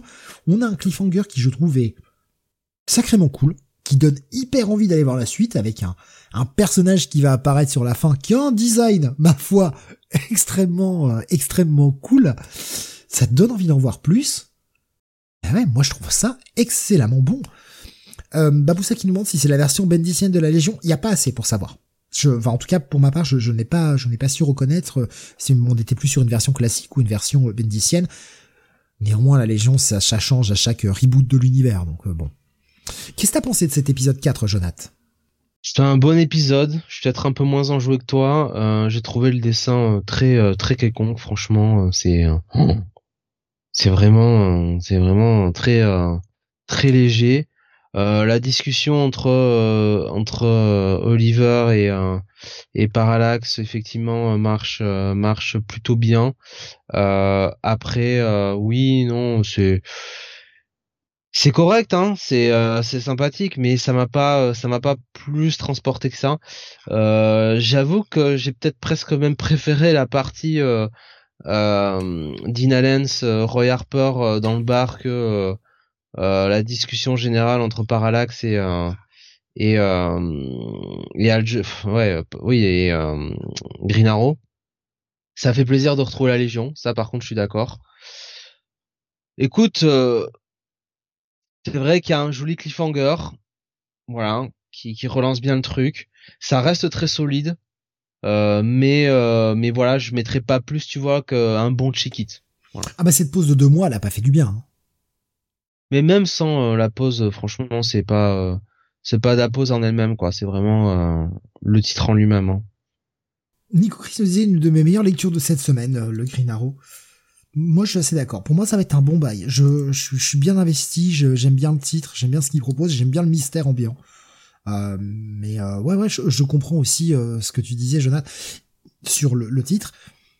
Je vais même renchérir sur ce que tu disais c'est vrai qu'on avait trouvé que le premier épisode qui posait les bases, hein, qui remettait un peu à plat la famille, euh, qui, était plus un épisode de présentation qu'autre chose, euh, qui était peut-être un peu long, qui en donnait pas assez, il y a quand même un peu ce syndrome sur l'ensemble de la série. Ça pourrait aller un peu plus vite. Donc je, comprends totalement ce que ce que tu dis sur le fait que euh, ouais c'est c'est sympa mais sans plus. Pour moi c'est un bail quand même. J'attends ta note, du coup. Excuse-moi. Mais je t'ai dit un check it plus. Un check it. Pardon, j'avais un trou. Check it plus, ouais. Ouais. Euh, bah continuons avec du Marvel maintenant. Euh, ce titre, ce titre dont tu nous as parlé, euh, c'était il y a deux trois semaines, je crois. C'était même pas le mois dernier. Euh, ça arrive vite, en tout cas, ce numéro 2. Miss oh. Marvel, The New Mutant.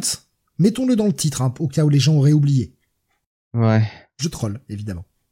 Miss Marvel, The New Mutant. Donc c'est toujours scénarisé évidemment par Iman Velani et un Sabir Pirzada avec des dessins euh, de euh, Carlos Gomez, Adam Goram et une colorisation d'Eric Arciniega.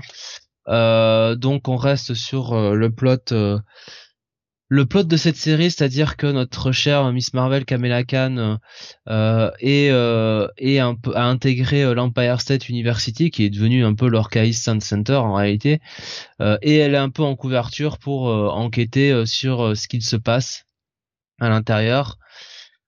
simplement du côté de, du laboratoire underground d'Orkis, donc en dessous du de, de la fac, euh, eh bien on a euh, le docteur Nitika euh, et surtout Omega Sentinel qui bah, mènent leur enquête, continuent leur enquête pour retrouver Miss Marvel, quoi, qui s'était révélée à la fin du dernier épisode en combattant des Shitori.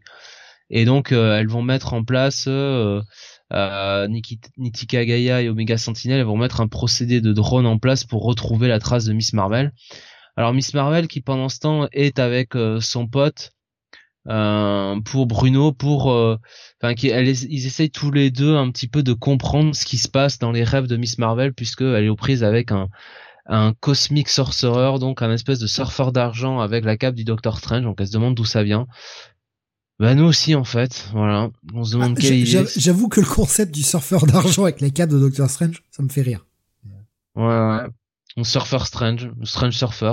Bref, le Silver Strange. Do- Docteur euh, Surfer. Ouais, Doctor Surfer, ouais. Putain. Euh, c'est un peu ce qu'il a fait l'auteur, enfin les autrices là sur ce titre, c'est un peu ça, elles ont fait du surf. Hein. Euh, pendant ce temps, on a dans les tunnels Morlock, on a euh, Sync qui étudie un petit peu la composition des Shitori qu'a attaqué Miss Marvel et il comprend bah que effectivement ce sont des Shitori qui ont été retravaillés par Orkis. Euh, c'est même Orkis qui continue encore une fois d'enquêter avec leur drone. Et euh, Miss Marvel va se prendre euh, va va se, se retrouver face à ces drones. Elle va être sauvée par l'intervention de Tony Stark dans sa nouvelle ar- armure euh, Steel Suite.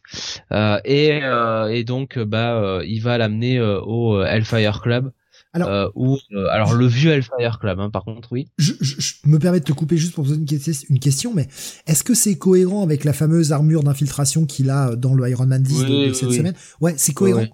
Ah, ça au moins c'est cool. voilà Voilà. C'est ouais, pas, non, ça nous a pas que- spoilé la nouvelle armure éventuellement qui n'est pas encore arrivée dans le titre. Ok, Ah parfait. non, pas du tout. C'est vraiment la Steel Armor qu'on voit euh, depuis quelques épisodes maintenant. C'est un peu noir et grise Ouais. là. euh, Moi, une euh, espèce voilà. de version de War Machine un peu, Et- un peu plus. euh, Ouais, avec ce, ce côté verdâtre un peu que ça a, tu sais, un peu là autour. Euh, donc voilà. Et ah, mieux. Ça, alors ça, c'est bien. Je sais, on s'arrête sur des détails qui devraient être de, de, de l'ordre du normal. De s'attarder sur des détails de waouh, la cohérence éditoriale est respectée. Mais je vous rappelle que ça fait dix ans qu'on en a plus rien à foutre de l'éditorial, donc quand il y a ça, on peut le saluer. Voilà. Et, euh, et donc il va l'amener à l'ancien euh, l'ancien Hellfire euh, Hellfire euh, Hellfire Club où l'attend bah euh, tout simplement Emma, Emma Frost. Donc euh, Emma hein, qui euh, alors j'ai vérifié qu'il n'a pas la bague au doigt ou alors elle la cache bien euh, et qui essaye de mais en gros c'est assumé ouais c'est assumé que les deux sont mariés donc ça on a l'impression que ça se situe après et euh, en gros elle lui elle lui dit bon bah écoute fais un peu gaffe hein, euh, parce que je te l'ai déjà dit euh, arrête de euh, bah arrête de découvrir quoi et puis finalement elle revient chez elle euh, enfin à son appart euh, et et elle fait un truc avec Bruno qui nous emmène vers un cross à la un, un, cliffhanger à la piste je sais pas où ça va. C'est pas catastrophique hein en vrai c'est pas c'est pas ce que j'ai lu de pire mais ouais franchement c'est c'est tellement plat quoi les, les on a tellement pas envie de, de s'intéresser à cette histoire quoi en fait on a envie on a envie qu'Orkis nous raye ça euh, nous raye ça de la carte quoi voilà qu'il nous débarrasse des mutants là Omega Sentinelle qu'elle fasse un peu son boulot et voilà quoi qu'on en, qu'on en ait fini avec ça Euh, Voilà, donc, je vais te poser quelques questions quand même. oui Euh, bien une sûr question que moi je trouve importante. Sur la cover, on voit Cyclope et Wolverine. Sont-ils dans le numéro? Attends on voit Cyclope et Wolverine sur la couverture Ah, ouais, ouais. Ouais, ouais. Ah ouais? Ah ouais, pas qu'un peu en plus. Non, on les voit pas du tout. Mais tu vois même les, les, les, les tentacules du Docteur Octopus, hein, donc euh...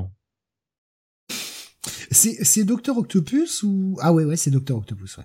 Ah ouais, ouais. Parce que j'allais dire où est-ce que c'est Omega Red mais non non c'est vraiment Docteur Octopus ouais. Quand on voit la, la pince qu'il y a en haut à gauche oui effectivement c'est Octopus. C'est déjà qui nous dit le nouveau personnage de Marvel Bruno Paul. Ouais ouais ouais. ouais. Ouais, ouais.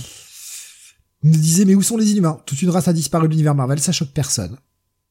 Bah si mais euh, pas chez Marvel. Dans l'éditorial de Marvel on a rien à foutre. Miss Marvel aussi visiblement. Ouais, ouais, les Inhumains, pof, ça a tanké au box-office, donc euh, bah ça disparaît quoi. Maintenant qu'on a récupéré les droits sur les mutants, on s'en branle. Euh, Voilà. Dark Sebik nous dit le Shield interroge Black Bolt à le sujet, mais il refuse de parler. très bon, ça. Très très bon. Euh, du coup, ça se lit quand même ou franchement c'est lourd? Ça se lit, mais c'est un, pff, un petit check-it quoi. Voilà. Ok. Euh, écoute, il est, on, on l'a enlevé du programme, mais je te propose de le faire là vite fait, euh, puisqu'on est, puisqu'on est là-dessus. Tu, tu avais lu aussi le Jean Grey numéro 2. Si tu veux- J'ai pas la cover là de, de prête, mais si tu veux en dire deux mots.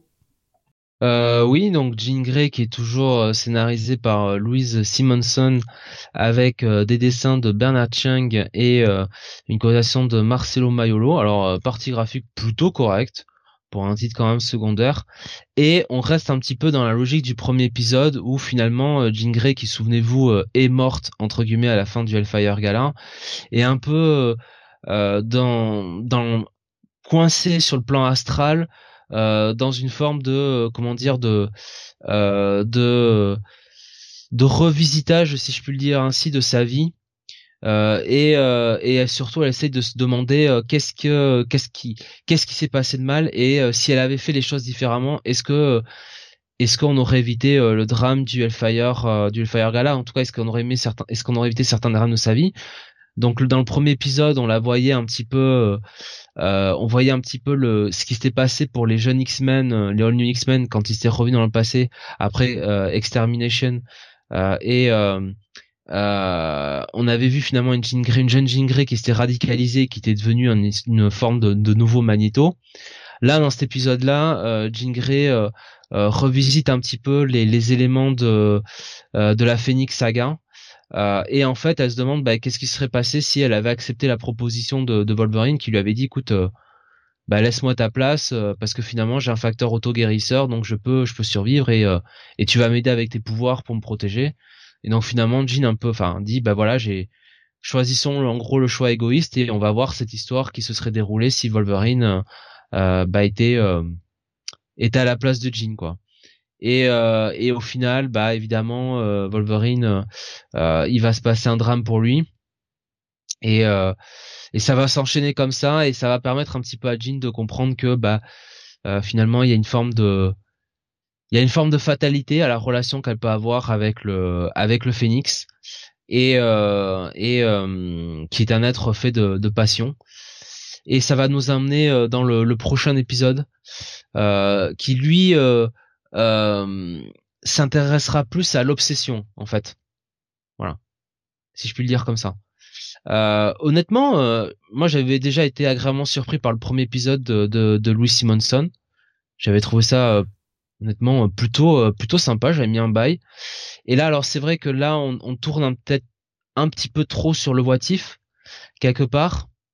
Mais il y a quand même toujours ce fond de la vraie Jean Grey qui qui comprend un petit peu euh, qui comprend un petit peu certaines choses et j'ai l'impression que ça va servir sur la construction du, du personnage quand il va revenir donc franchement c'est ça reste ça reste très correct je mettrai peut-être pas un bail mais ça reste un ça reste un très bon check it elle écrit bien la relation entre euh, entre Jean et, Cyclops, euh, et aussi entre Jean et Wolverine.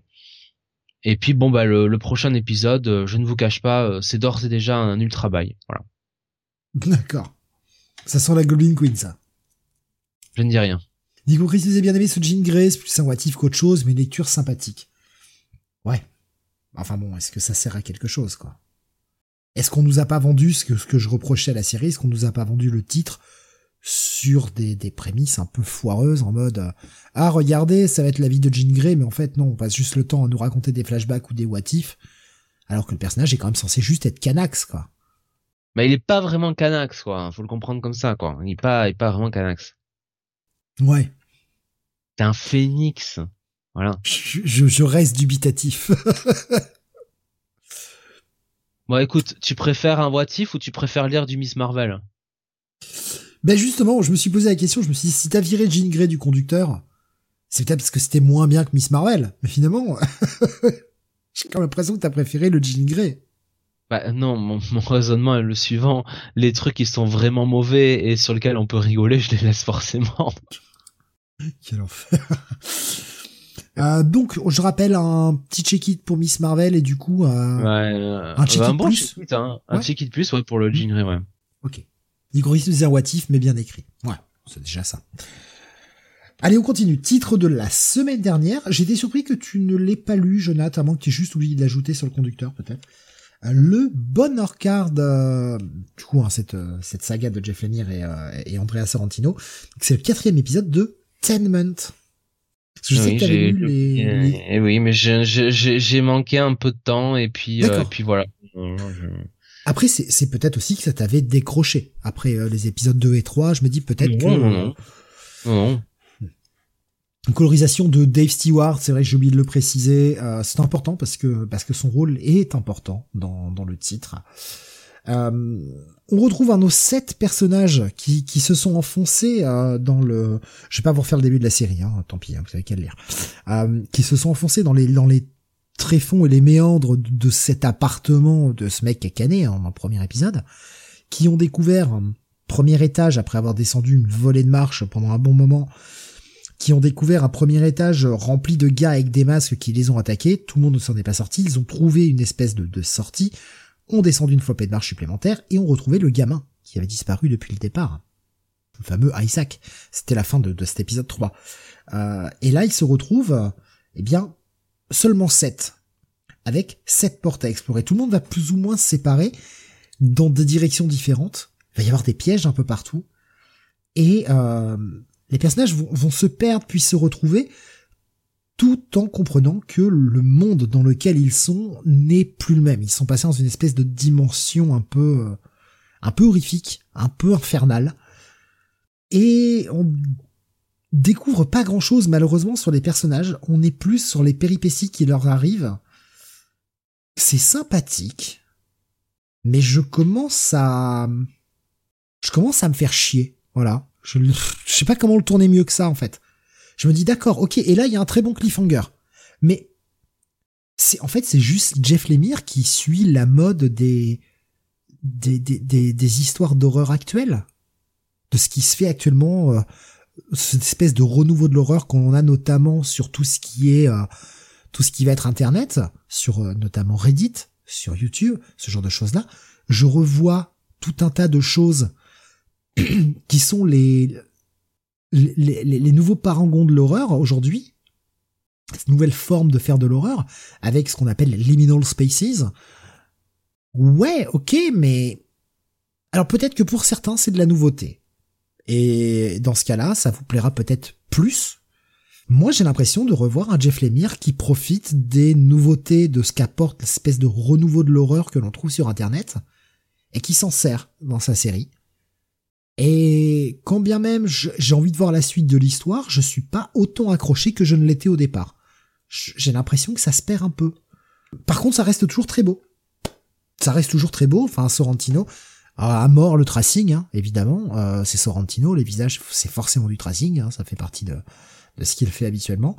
La mise en page est, très cool, le jeu des couleurs est très cool. On a un Dave Stewart à la colo, ça fonctionne bien. Mais euh, l'émir est devenu Feldup, nous dit euh, Feldup, pardon, c'est vrai que c'est comme ça qu'il veut prononcer. Feldup nous dit euh, Beaumasque. Oui, c'est un peu ça. C'est un peu ça, effectivement. C'est déjà nous disait sacrée carrière Dave Stewart, la musique avec Annie Lennox, puis tout à coup il devient coloriste de comics. Il a du talent, le gars. Effectivement. Après la guitare, la colo. Euh... Ouais, je... Ça va être un, un bon petit check-it. C'est pas mauvais, attention. J'attendais peut-être un peu trop de la série. Euh, faut dire que je me suis enchaîné 2, 3, 4 cet après-midi parce que j'avais pris du retard sur le titre.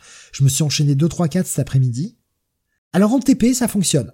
Ça fonctionne bien, même. En single, je, pas, trouve pas ça incroyable en single, tu vois. Le rythme, enfin disons que c'est, c'est assez lent pour ce que ça veut raconter, quoi. Je me demande si un bon gros graphique novel euh, aurait pas été euh, la meilleure solution. Après, il commence à y avoir des liens. Attention, ça c'est la bonne chose. On va retrouver des plumes noires. Ça, c'est sympa. Où est-ce que ça va aller, par contre? On est un peu dans l'attente. Donc, euh, ouais, un check Je... Autant le premier était un bail. Il y avait un super... Euh, il y avait un super concept au départ. Et ouais, je trouve que ça se perd un peu. ça me fait beaucoup penser à Putain, ça y est, je vais pas retrouver le nom. Je suis désolé. Euh, quelqu'un le trouvera sur euh, sur le chat, euh, sur les chats. ce bouquin qui a, qui été vachement mis en avant ces derniers temps, qui, qui, qui, est un calvaire à lire, où on parle de dans cette maison, cette espèce de cette espèce de de, de, de truc qui a dans, sous la maison, une pièce qui n'existe pas, qui est très grande, etc. Je retrouve pas le nom du bouquin. Je suis désolé. vous en avez sûrement entendu parler, qui en plus un objet à proprement parler, euh, puisque même sa façon d'être écrit euh, dans le dans la mise en page du livre, c'est euh, très spécial, c'est très difficile à lire, mais c'est volontaire. Et il y a eu la Maison des Feuilles. Merci Beaumasque, c'est ça.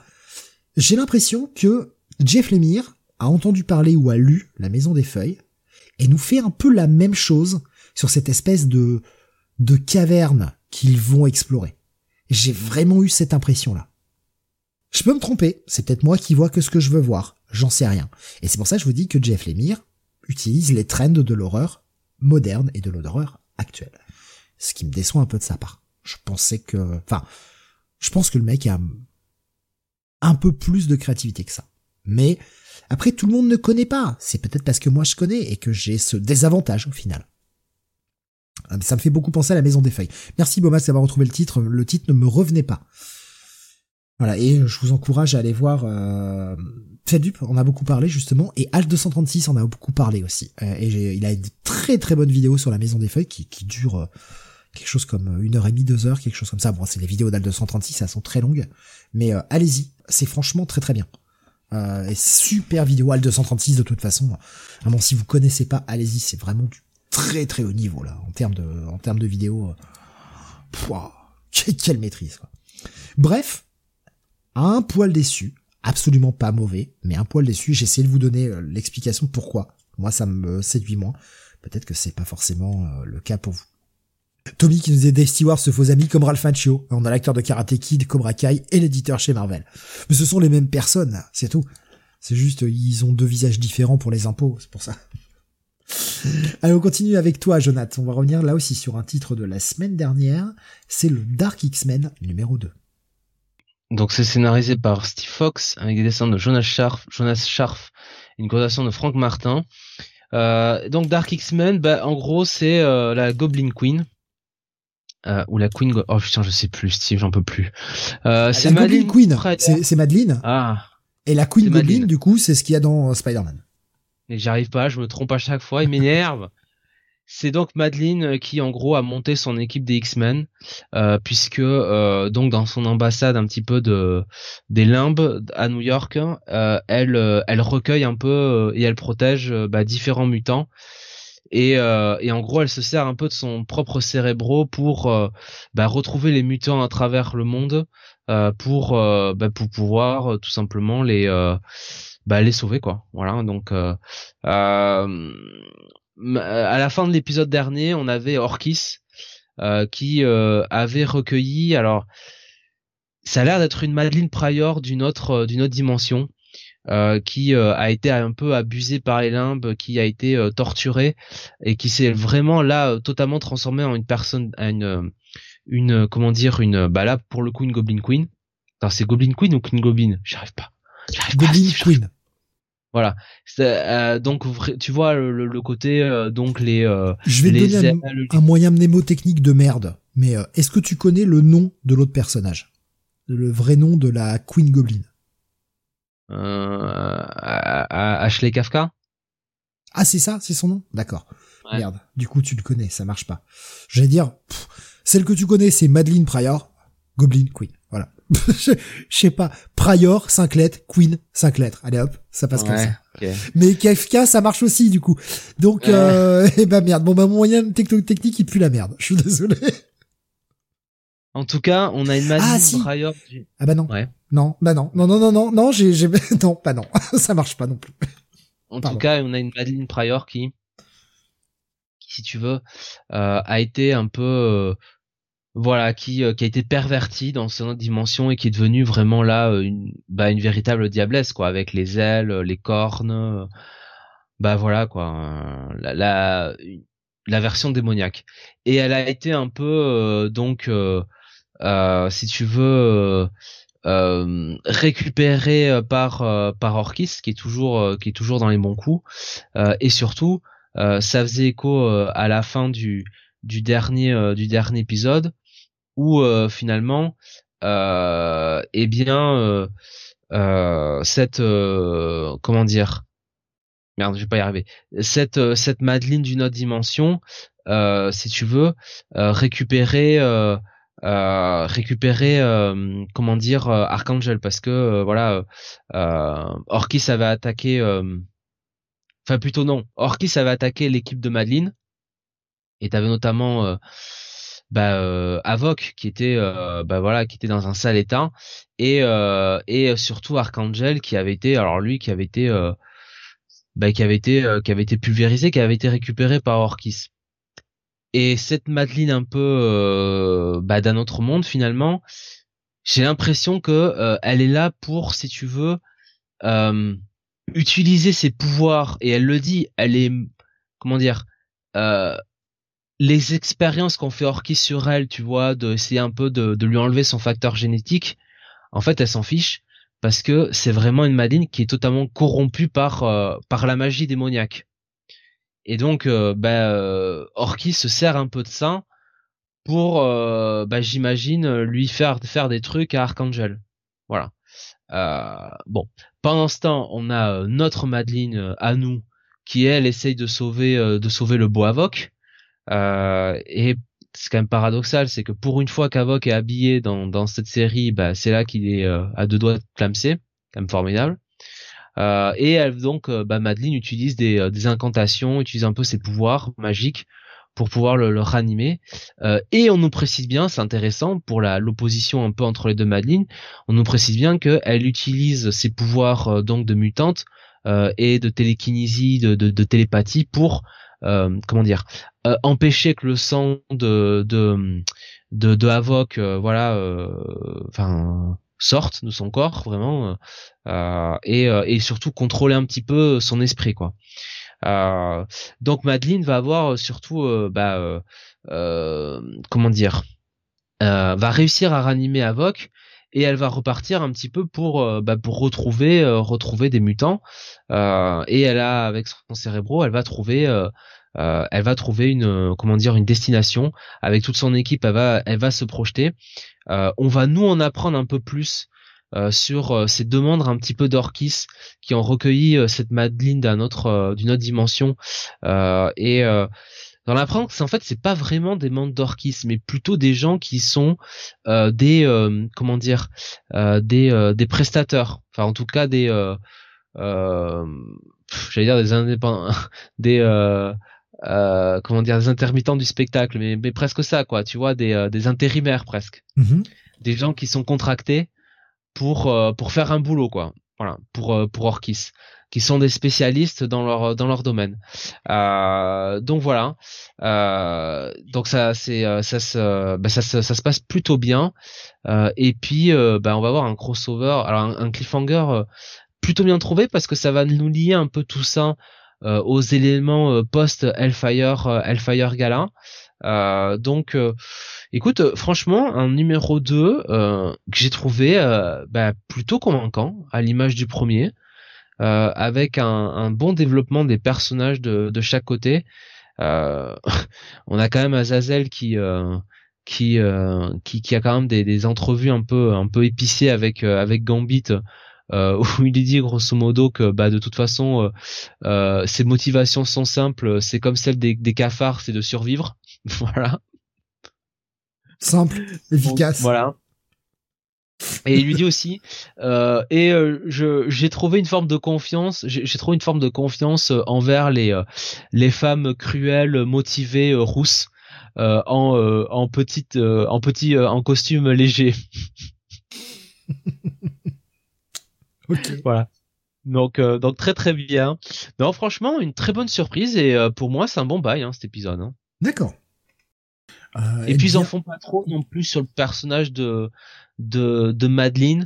le personnage de Madeline, tu vois, je trouve qu'il reste bien en fait sur ce qui s'est passé après Dark Web, où elle avait eu un peu cette entrevue avec Jean Grey qui l'avait un peu libéré de ses chaînes et euh, et ça suit bien encore une fois les événements de Hellfire Gala où Jean s'était adressé avec à elle et en gros lui avait fait confiance pour euh, lui passer le témoin quoi tu vois pour dire ok euh, euh, on a besoin de toi et je sais que tu vas que tu vas le faire et, et Madeleine est vraiment est vraiment dans cette logique là alors un peu avec son côté de tsundere évidemment mais on sent qu'elle veut vraiment voilà récupérer les mutants, euh, faire de son euh, de son euh, de son son ambassade un asile pour pour ces mutants là et et, et finalement voilà sortir un peu les mutants de la NAS quoi.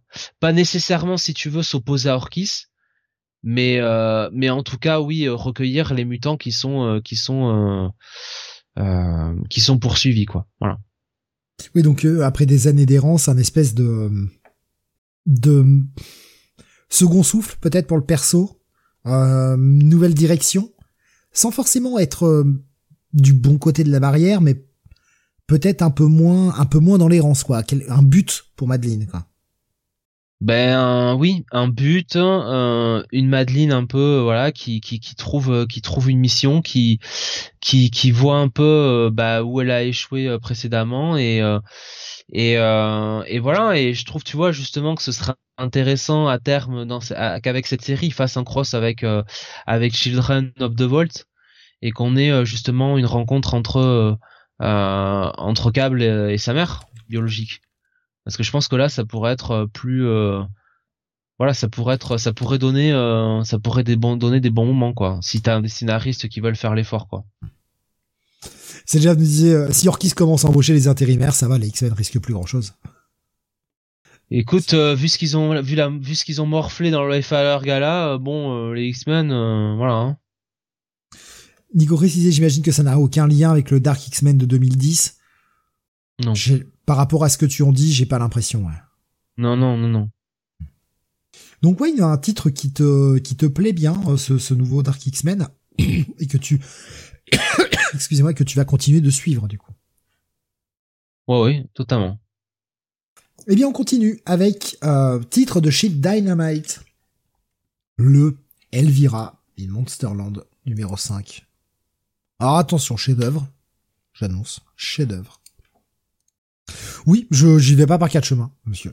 Mhm. David Avalon au scénario, Ball auto dessin, colorisation de Walter Pereira.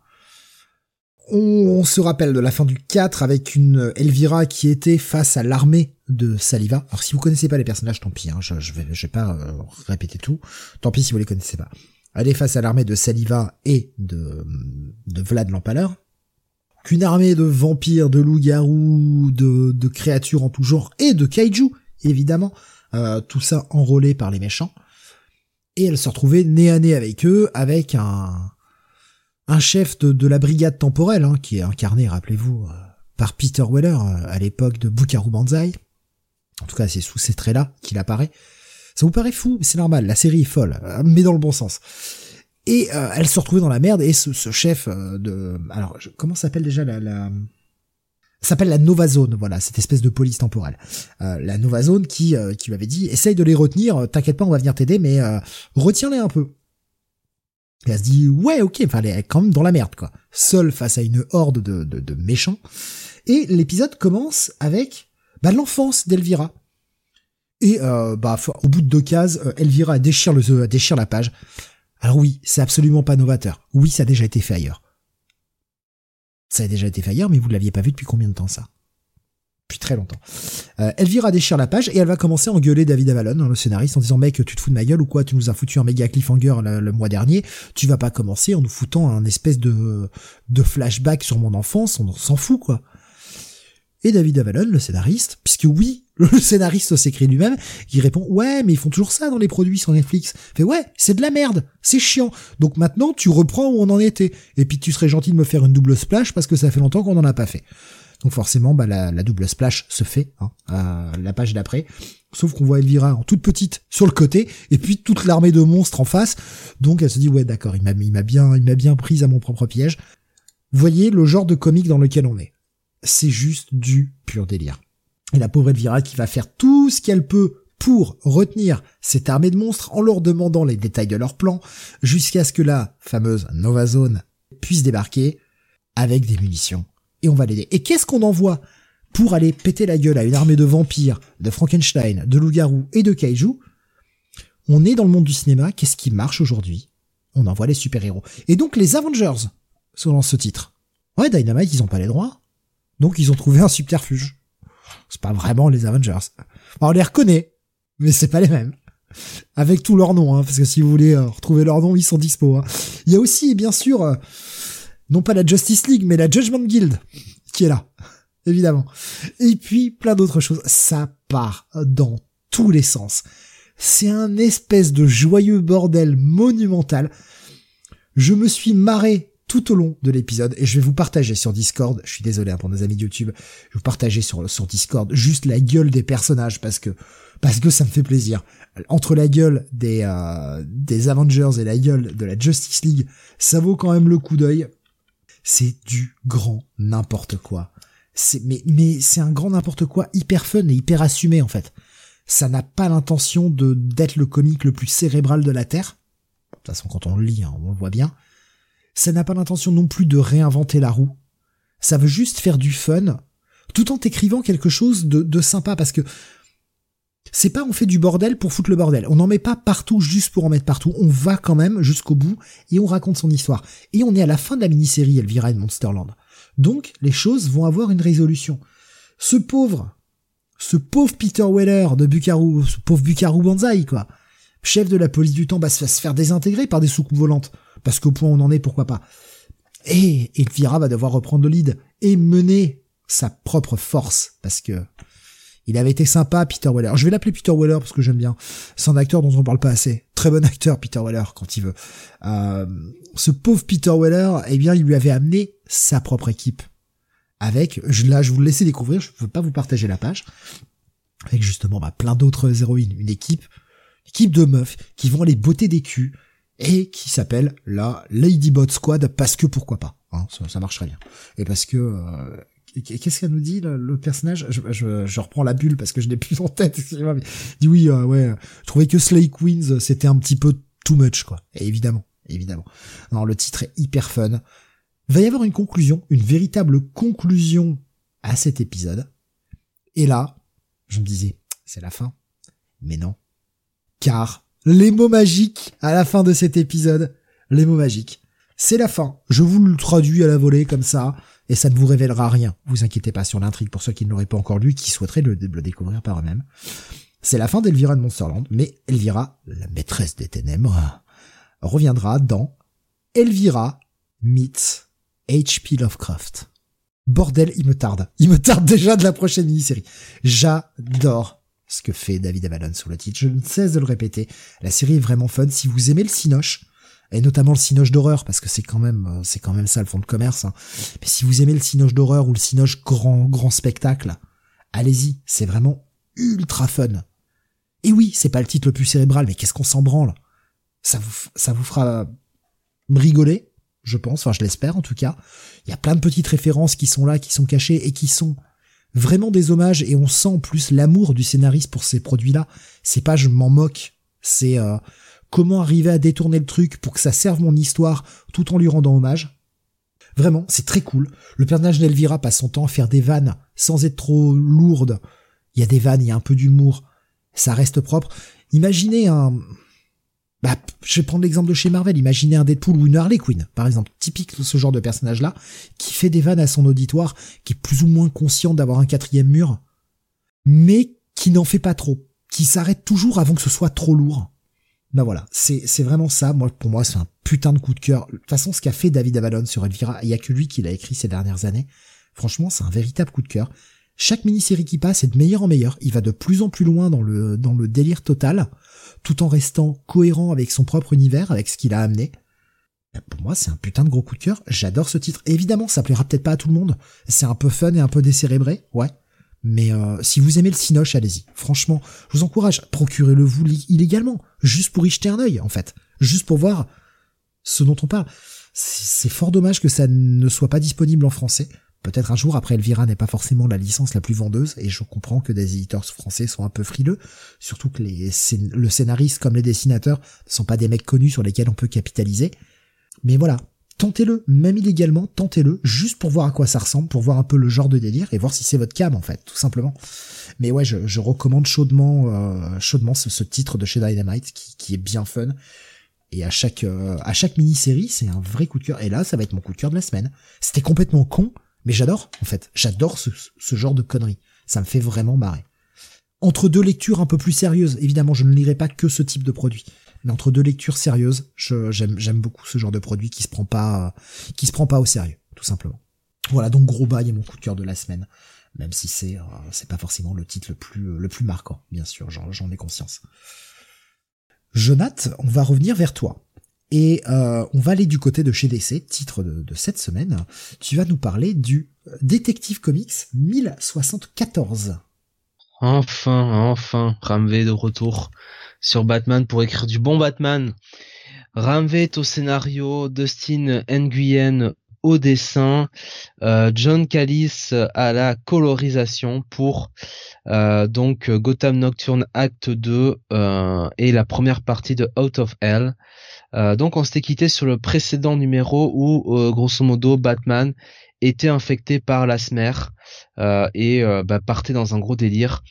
et en fait, bah, tout cet épisode, ça va être ça. Hein. ça va être Batman qui va essayer un peu de combattre ce mal qu'il a à l'intérieur de lui qui va lui faire revivre euh, certaines expériences de certaines expériences de sa vie.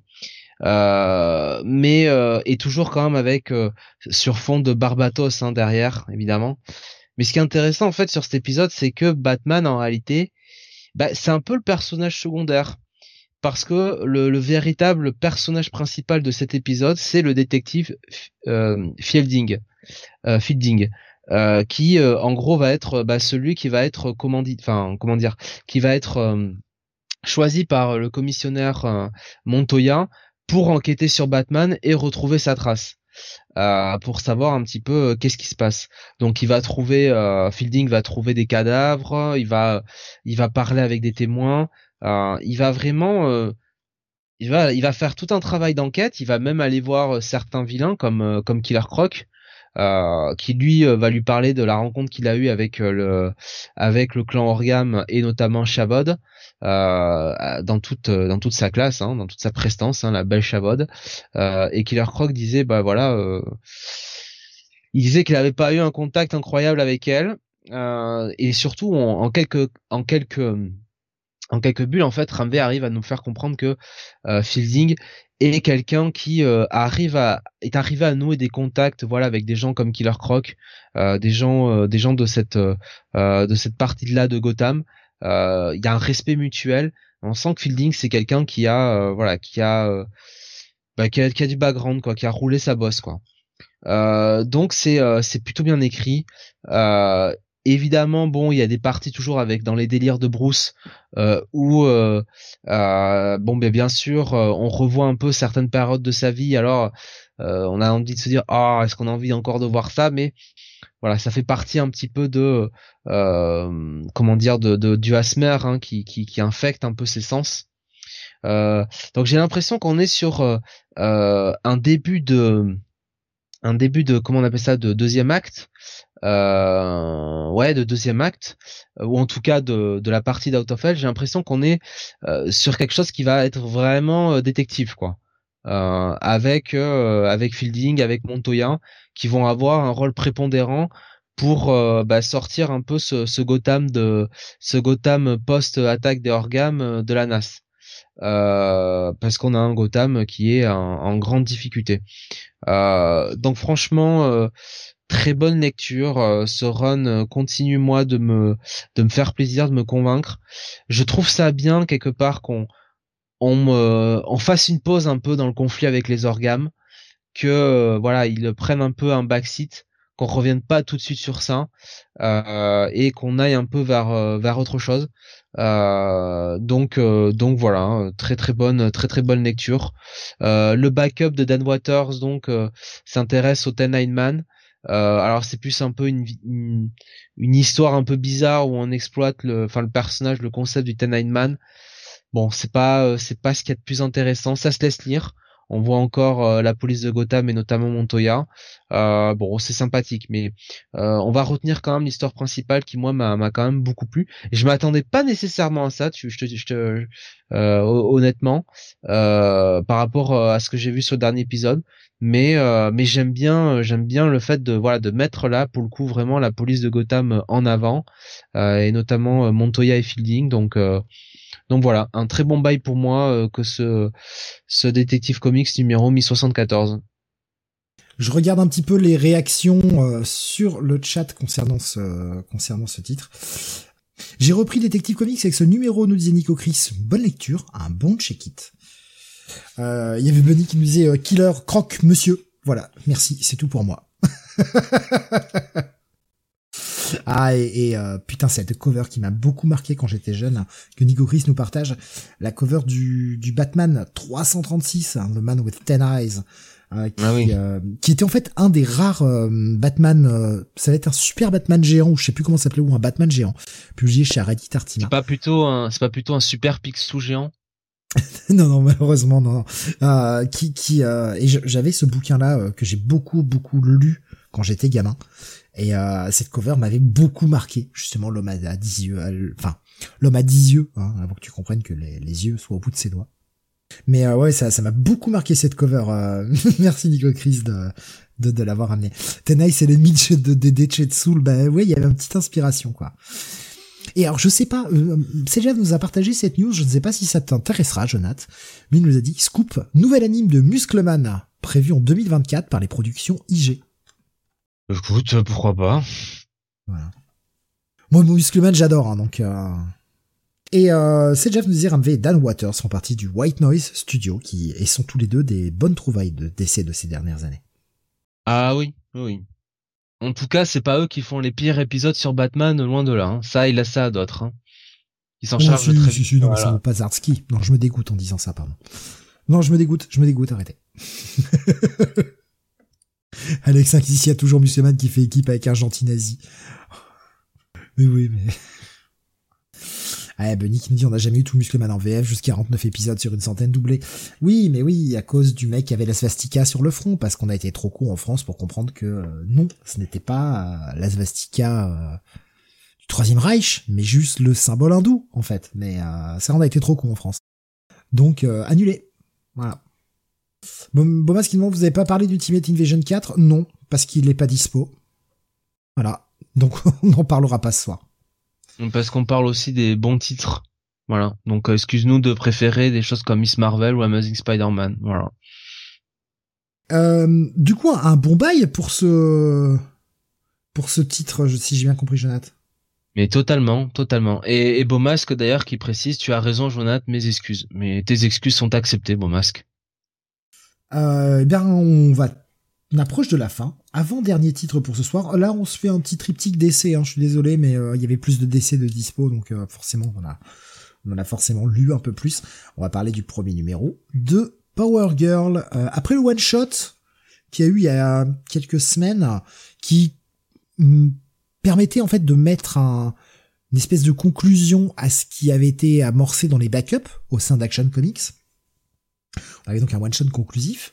On a maintenant le début d'une nouvelle série régulière concernant Power Girl, qui est écrite par Léa Williams, avec au dessin Eduardo Pansica, à l'ancrage Julio Ferreira et une colorisation de Romulo Farardo Jr. Là encore, un coloriste euh, assez euh, important chez DC qui, colorise euh, pas mal de trucs. Euh, tu l'as lu également, Jonathan? Euh, on, on va détailler, mais euh, conquis, bof. Ce sera un one shot pour moi. J'irai plus voir le 2, mais euh, au secours. Ah, j'aime bien comment t'annonces ça. ça... Ce sera un one shot pour moi. Ah, c'est énorme. Trop bon. Bref, euh, alors, de quoi ça parle? Alors, euh, on a Power Girl qui euh, est sur un bateau. Non, c'est pas une blague. C'est pas comme une blague qui commence. Elle est sur un bateau. Qui est-ce qui tombe à l'eau Tout ça? Non. On a une euh, soirée de charité qui est organisée par Steelworks. J'aime bien l'idée qu'on continue de développer tout cet univers S dans, l'univers DC, qu'on arrive à essayer de lier un peu tout ça. La fondation Steelworks qui organise cette espèce de, soirée de charité sur un yacht en association avec le Daily Planet. On va avoir tout un tas d'objets qui vont être mis euh, aux enchères silencieuses et cet argent qui va permettre eh bien de continuer de procurer des fonds pour la recherche et les recherches notamment menées par Steelworks pour un, monde où on se débarrasse un petit peu. Alors non pas on se débarrasse, mais où les gens, c'est le principe de Steelworks, où les gens vont euh, moins dépendre des super-héros pour leur propre survie et leur propre confort. C'est un peu ça. On a Power Girl. Alors j'ai, moi j'avais arrêté les backups, je les avais trouvés absolument atroces. Et euh, je n'avais du coup pas lu le, one shot qui, qui servait de conclusion à cela, ça m'intéressait pas. Donc je sais pas si ce personnage qui accompagne Power Girl était présenté là-dedans, et j'ai envie de dire que je m'en fous, puisque ce qu'on va me présenter du personnage là, dans ce numéro, me suffit amplement. Euh, donc Power Girl a une nouvelle identité secrète. Euh, on a personne de Paige, euh, Paige Stetler, qui est une scientifique qui travaille au sein de Steelworks notamment. Et elle est accompagnée par euh, alors putain par contre je retrouve plus le nom de Omen voilà.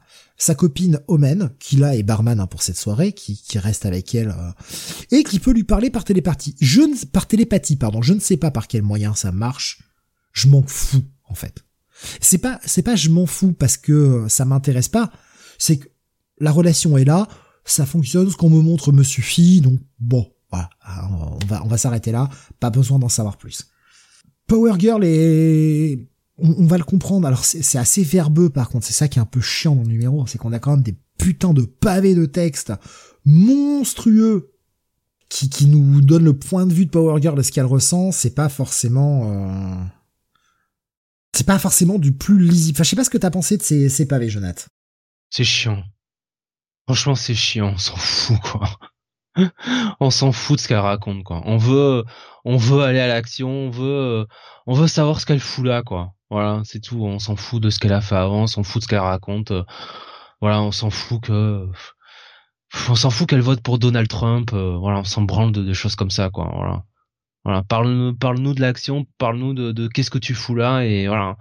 Euh, qu'est-ce que fout Omen en barmaid enfin je sais pas quoi enfin, Nico Chris dit Omen est télépathe. Oui, oui, bah ça, enfin, on le comprend, mais je veux dire, comment ça marche, comment elles se sont rencontrées, perso, je, je m'y suis pas intéressé.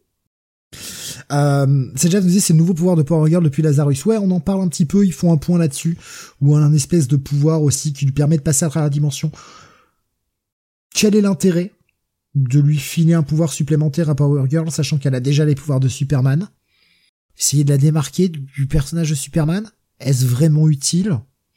Je pas. Là là par contre ça m'a pas convaincu moi cette histoire de pouvoir de, téléportation euh, à travers de créer une espèce de, trou de verre portail euh, j'ai trouvé que c'était euh, ouais. Bon.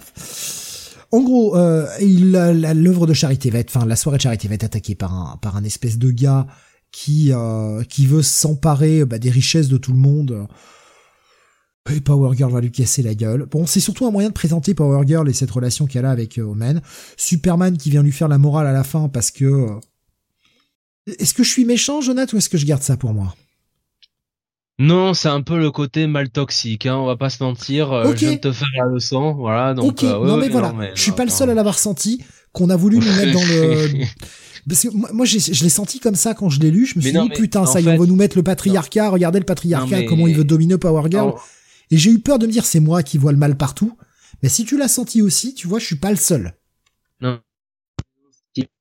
on vient de dire la semaine dernière un Superman écrit par Joshua Williamson qui a l'exact opposé de ce qu'on lit là, quoi. Donc, euh, qu'est-ce que je te dise? Moi, j'y suis pour rien, hein. C'est pas moi qui, c'est pas moi qui l'écris, c'est pas moi qui l'écris comme ça, hein.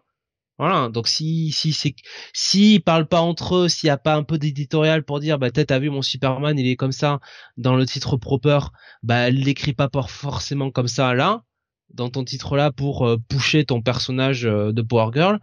Voilà, qu'est-ce que je te dis Voilà. Après on peut on peut dire ce qu'on veut de nous, hein, mais euh, qu'on est parano, je ne sais quoi, hein, mais écoute, moi j'y suis pour rien. Hein. Si on est deux à l'avoir lu comme ça, bon, je sais bien qu'on n'est pas très pas très brillant intellectuellement parlant, enfin quand même quoi. Euh, ouais, moi je, enfin ouais, je, l'ai senti comme ça, quoi. C'est euh, genre euh, le le patriarcat qui fait la leçon. Quoi. Ah ouais. Mais mais attends, mais il est imbuvable là-dedans. Hein. Il vient lui faire la leçon comme ça. Enfin, j'ai même pas compris qu'est-ce qu'il lui reprochait. Elle a fait ce qu'elle a pu, quoi. Voilà. Qu'est-ce que je te dise Non, la pauvre, elle avait pas prévu ça. Elle a essayé d'agir du mieux qu'elle pouvait. Enfin, il écrit comme il est écrit comme un Batman, quoi. Il est écrit comme Bruce Wayne, littéralement, quoi. Ouais.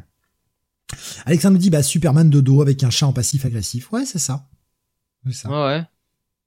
Ok, non mais ça me rassure parce que je me suis dit c'est moi qui vois le mal partout peut-être.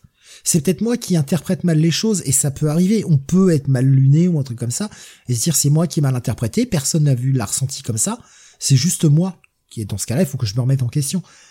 Mais si je suis pas le seul à l'avoir ressenti, ça me rassure d'un côté sur sur ma propre perception des choses. Ah non, mais il Benny qui dit je vois le mal partout avec un E bien évidemment. Bravo Benny. Non, mais il est totalement out of character, quoi, là-dedans. Moi, je suis désolé, quoi. Enfin, Elle essaye, hein. sur les derniers dialogues qu'elle met avec lui, elle essaye Ouais, de mais- faire un peu moins, tu vois. Mais l'intervention, effectivement, le départ de l'intervention, l'apparition de Eh Superman oui. est très agressive. Après, il est en mode, euh, elle- alors elle, elle le prend mal. Et euh, forcément, Super- bah, ta Superman est en mode, non mais euh, parce que en gros, Superman vient la chercher en me disant bon, je voudrais te parler machin. Genre elle a merdé avec euh, ce- cette charité et lui en fait il s'en fout. Il dit bon t'as t'as quand même merdé oui parce que elle a téléporté cette espèce de bombe là du côté de, des, des Atlantes alors qu'elle aurait pu l'envoyer dans l'espace ou dans le soleil et que oui elle a merdé. Mais il dit c'est surtout qu'on a découvert un virus kryptonien quelque part, un virus kryptonien qui vient de ton univers. Et ce qui serait bien, c'est que tu ailles enquêter là-dessus. En fait, il y a des gens qui sont morts, c'est un virus kryptonien qui attaque que les humains. En gros, va enquêter là-dessus, en fait, t'es la mieux placée. Et je trouve que sur les dernières paroles de Superman, elle rattrape un peu le tir en mode non, Superman n'est pas en train de l'engueuler, mais les premières pages, c'est ça. Et là, il y a quand même un vrai problème d'écriture. Non, mais il lui dit après, bon, il lui donne une mission, il lui montre qu'elle a de l'importance pour lui et pour, euh, il lui donne une mission qu'elle est importante. Bon, c'est très bien. Mais tout le début, c'est vraiment en mode passif-agressif. Ah, mais, euh, et pourquoi t'as fait comme ça? Et moi, si j'avais été à ta place, gna gna gna. Oh la vache, putain! Non mais euh, merde, euh, tu t'es fait poutrer la gueule par Doomsday quoi, une espèce de saloperie, euh, un espèce de pu de l'espace qui est venu Krypton quoi. Hein, Tu peux la mettre en veilleuse non quand même monsieur? Donc c'est, il est écrit, il écrit n'importe comment quoi. Il écrit à la pisse, voilà. Alors déjà que, déjà que sur ce numéro, franchement, euh, dis donc, euh, on s'emmerdait bien. Si en plus on nous rajoute la petite morale à deux balles à la fin là, putain, moi j'aurais été, franchement là j'aurais été Power Girl, Power Girl, je- j'entends ça, je me dis, eh, tu sais quoi toi, hein, hein, va te manger une saucisse à la kryptonique, hein, et fous-moi la paix, voilà. Dans le fion, évidemment. Dans le, dans le fion, mais oui, dans le fion. Prends-toi la saucisse à la kryptonique dans le fion, quoi. Insupportable, imbuvable. Et alors le mec, il se rend compte, tu vois, au bout d'un moment qu'il est peut-être allé un peu trop loin, hein, qu'il a, il a peut-être un peu dépassé les bornes, et qui dit, non, quand même, t'es importante pour moi, j'ai une mission pour toi, faut que t'ailles à la forteresse de solitude. Ah ouais, super, quoi. Ah, c'est génial, quoi. Ah, là, c'est, là, c'est formidable. hein. Merci beaucoup. Merci beaucoup, Clark. C'est formidable. Euh, on a vraiment, on a vraiment envie de faire partie de cette famille. Alors là, vraiment, c'est incroyable, quoi. Voilà, voilà, voilà, voilà. Peut-être qu'avec un peu de chance, dans le numéro 2, si Power Girl euh, est sympathique, peut-être qu'elle aura droit à un stage chez, Supercorp. On sait jamais, tu vois? Mais je vois euh, Nico Chris qui nous disait j'ai à la merde avec Atlantis. Je l'ai pas lu comme vous, mais peut-être à tort. Non non, mais c'est peut-être toi qui as raison, Nico Chris. Au contraire. Enfin, Non mais elle a merdé avec Atlantis. J'entends bien qu'elle a pas qu'elle a pas réussi ce qu'elle ce qu'elle devait ce qu'elle devait faire. Mais bon, c'est pas complètement de sa faute non plus quoi. Je veux dire au bout d'un moment, elle essaye un peu d'arrêter une menace euh, qu'elle avait pas prévue, elle fait un peu au mieux. Euh, tout, je veux dire, tous les super-héros ne sont pas euh, ne sont pas euh, ne sont pas parfaits. Voilà, au contraire.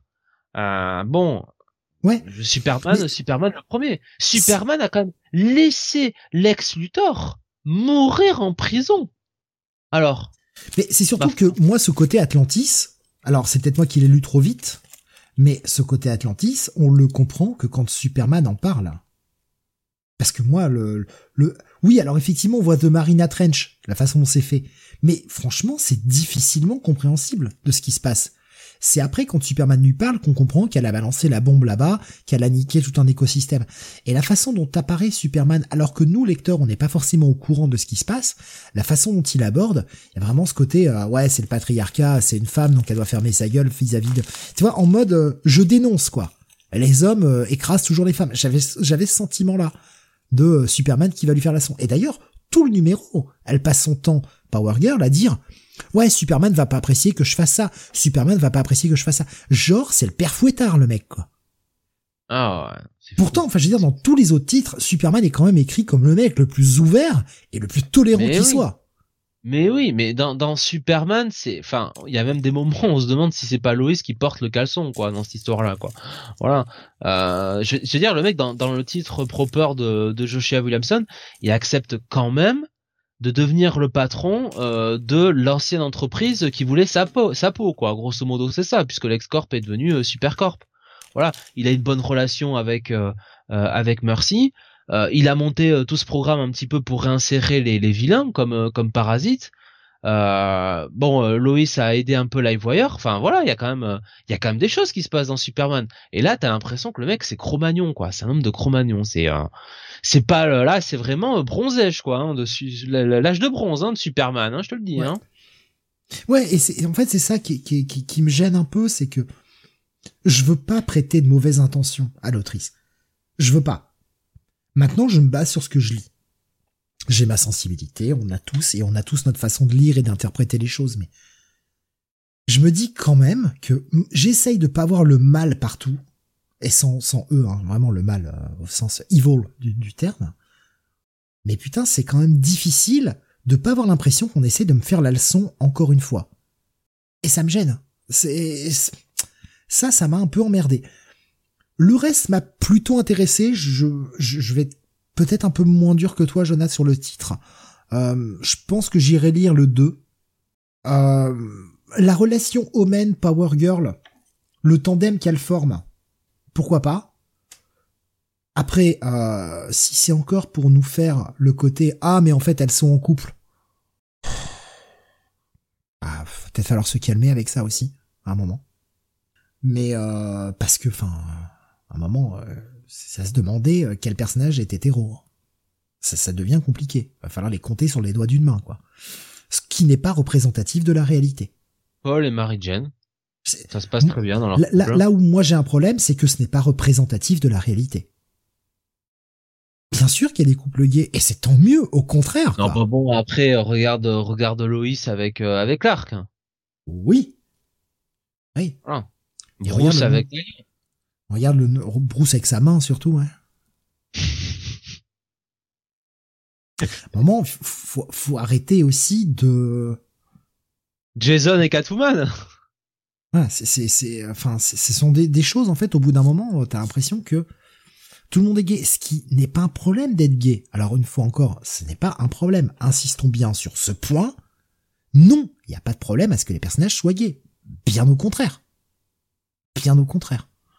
Maintenant, regardons le monde dehors et voyons la proportion de, gens qui sont gays et la proportion de gens qui sont hétéros. Moi, j'ai pas de problème à ce qu'on me représente la réalité. Maintenant qu'on truque la réalité, ça me gêne. Tous les personnages ne sont pas gays. Tous les gens que vous croisez dans la rue ne sont pas gays. Et tous les gens que je rencontre dans la rue viennent pas en disant, eh, salut, je suis gay.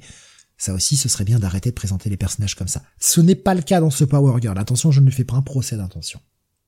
Mais ce sont des choses qui, petit à petit, deviennent agaçantes au bout d'un moment. Ça a parlé Dog Girl tout à l'heure. Euh, euh, c'est Jav qui nous parlait Dog Girl euh, tout à l'heure. Et c'était le problème que j'avais eu avec le Girl 1. Des personnages qui se présentent en disant, eh, moi je suis comme ça. On doit pas traîner dans le même cercle. Enfin, je sais pas, moi je rencontre des gens tous les jours et, bah non, en fait. Les les gens dans la vraie vie, ne se présente pas en disant salut, je fais ça. Salut, je suis des bites. Salut, je bouffe des chattes. Non, les gens ne, ne parlent pas comme ça.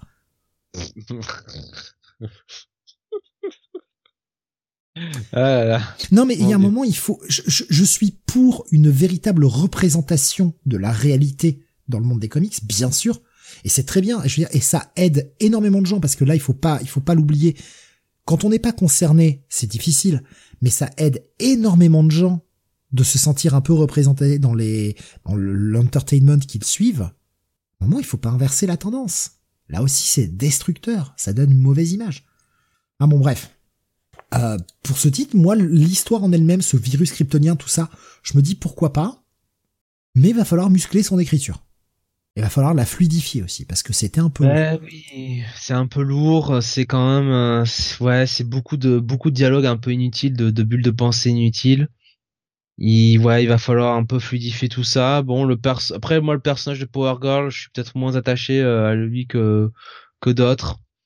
Bon, c'est pas euh, c'est pas foufou, c'est pas c'est pas mauvais non plus, mais euh, mais ouais, puis puis bon, franchement faut pas présenter des personnages out of character là comme ça a été fait avec Superman quoi, c'est pas possible quoi. Faut un minimum de euh, un minimum de logique par rapport euh, par rapport à ce qui se fait sur les autres titres quoi. Voilà. C'est ça. C'est euh... s'il y a bien un personnage qui est pas comme ça, c'est Superman quoi. Venant d'un Batman, tu vois, ça m'aurait moins.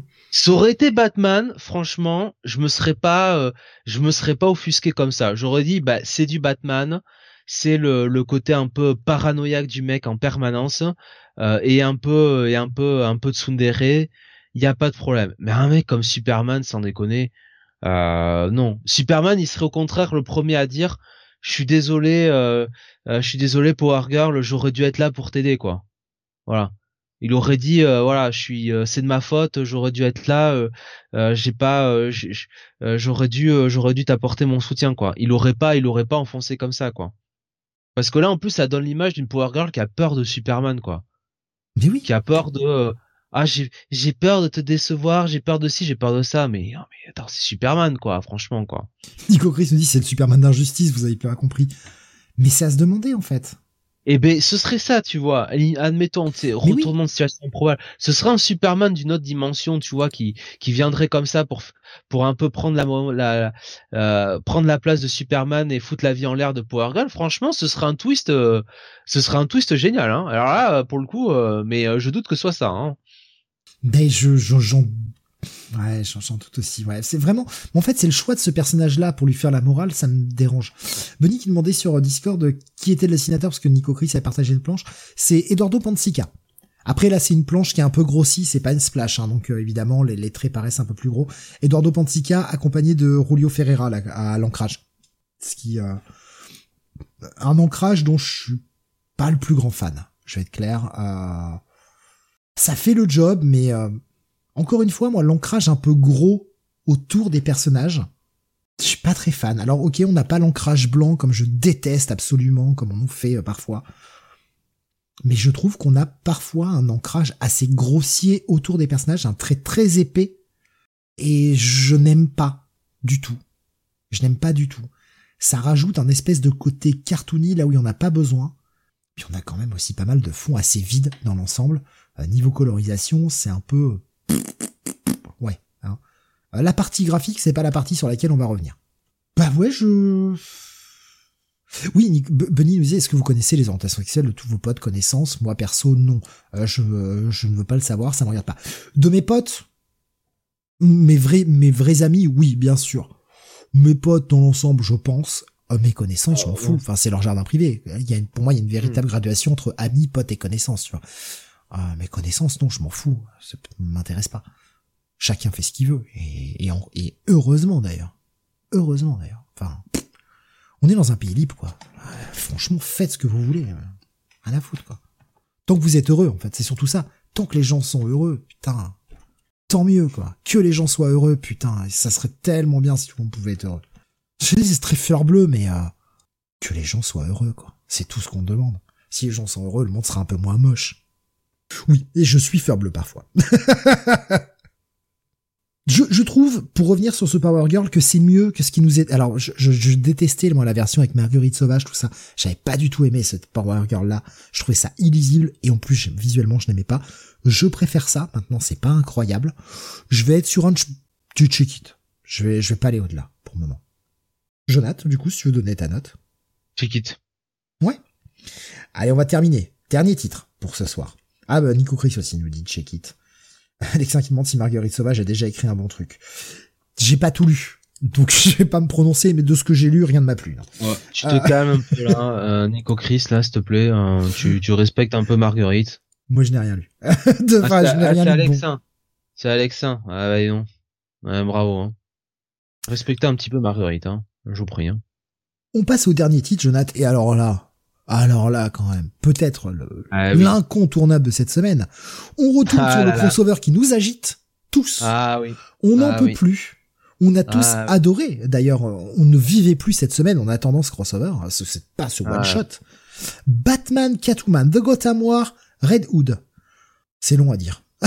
C'est long. Ouais, le crossover Gotham War. Interminable. Euh, bah oui, crossover Gotham War. C'est scénarisé par Matthew Rosenberg avec des dessins de euh, Nicolas euh, Enfin, c'est le croate, je crois. Euh, colorisation par Ex Locus. Donc, euh, Nicolas m'en voudra pas pour, pour la mauvaise prononciation. Euh, couverture de Carmine Di Giamdemico, passage euh, plutôt joli, je trouve. Hein, Carmine nous fait du bon boulot. Il y a quand même la classe, hein, le père, euh, le père Redwood là-dessus. Bon, on se serait peut-être évité la baramine, hein, on va pas se mentir.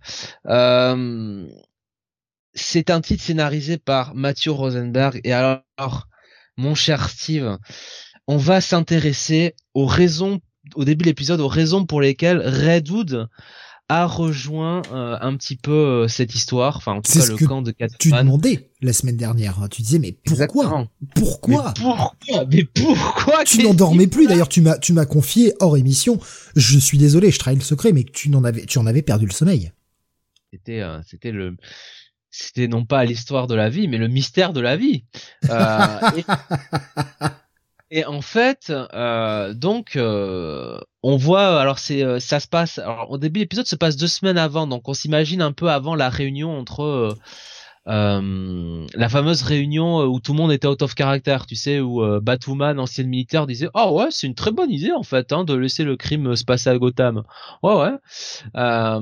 et donc, donc deux semaines avant, on est sur Redwood qui euh, attaque euh, des vilains parce que c'est un Redwood qui est en pleine track du Joker. Et oui, Matthew Rosenberg, alléluia, il y a un mec qui fait son boulot là-dedans. Euh, il lit ça à sa série Joker, The Man Who Stop Laughing. Donc on a un Redwood qui est en pleine euh, en pleine track du Joker et qui s'attaque à des anciens des anciens membres de son gang pour savoir où il est passé. Alors, il veut en foutre un sous les roues d'une voiture. Bon, euh, évidemment, Catwoman vient le sauver. On se demande pourquoi. Euh, c'est quand même agaçant, hein, toujours ces chattes qui euh, qui arrivent au mauvais moment, hein, voilà. Oh. et si tu veux, je vais, je vais essayer de pas comprendre de travers la phrase parce que sinon je n'aurai pas le même discours, Jonathan. Bah, il y a rien à comprendre de différent que ce que je viens de dire, mon cher Steve. Il faut, faut pas, faut pas chercher à avoir au-delà de ce qu'il faut voir.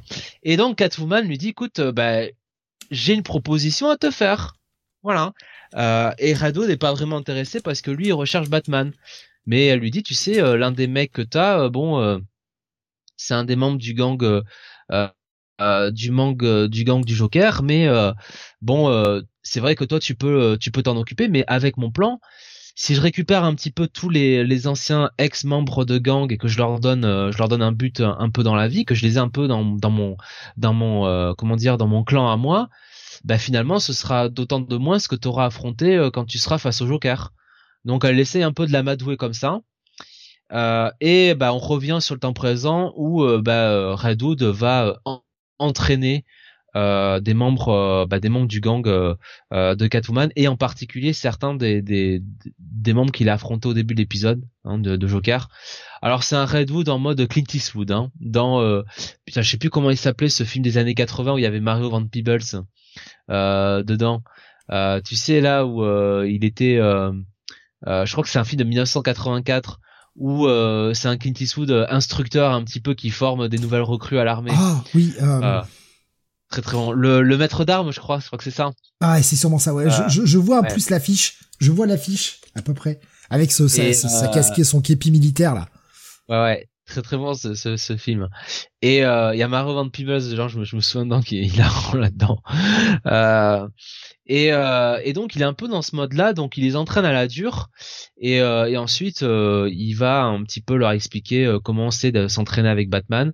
Il va les mettre dans une une séance un petit peu de comment dire de, de test grandeur nature où il va les laisser libres bah toujours Steve hein, cette fameuse scène du bar avec les gangs de bikers euh, et Redwood il est tranquille, il leur file juste deux coups de poing américains, il fout la merde et il se barre avec sa bière. Il ferme, euh, il ferme le bar, il dit débrouillez-vous. Euh, ça c'est ça c'est très très bon. Euh, et, euh, et, donc voilà. Euh, et puis derrière on a Catwoman qui, qui, qui le rejoint et qui lui dit bon ben c'était pas c'était pas ce qu'on avait prévu. Tu te fous un peu de ma gueule là tu te comportes comme un gamin.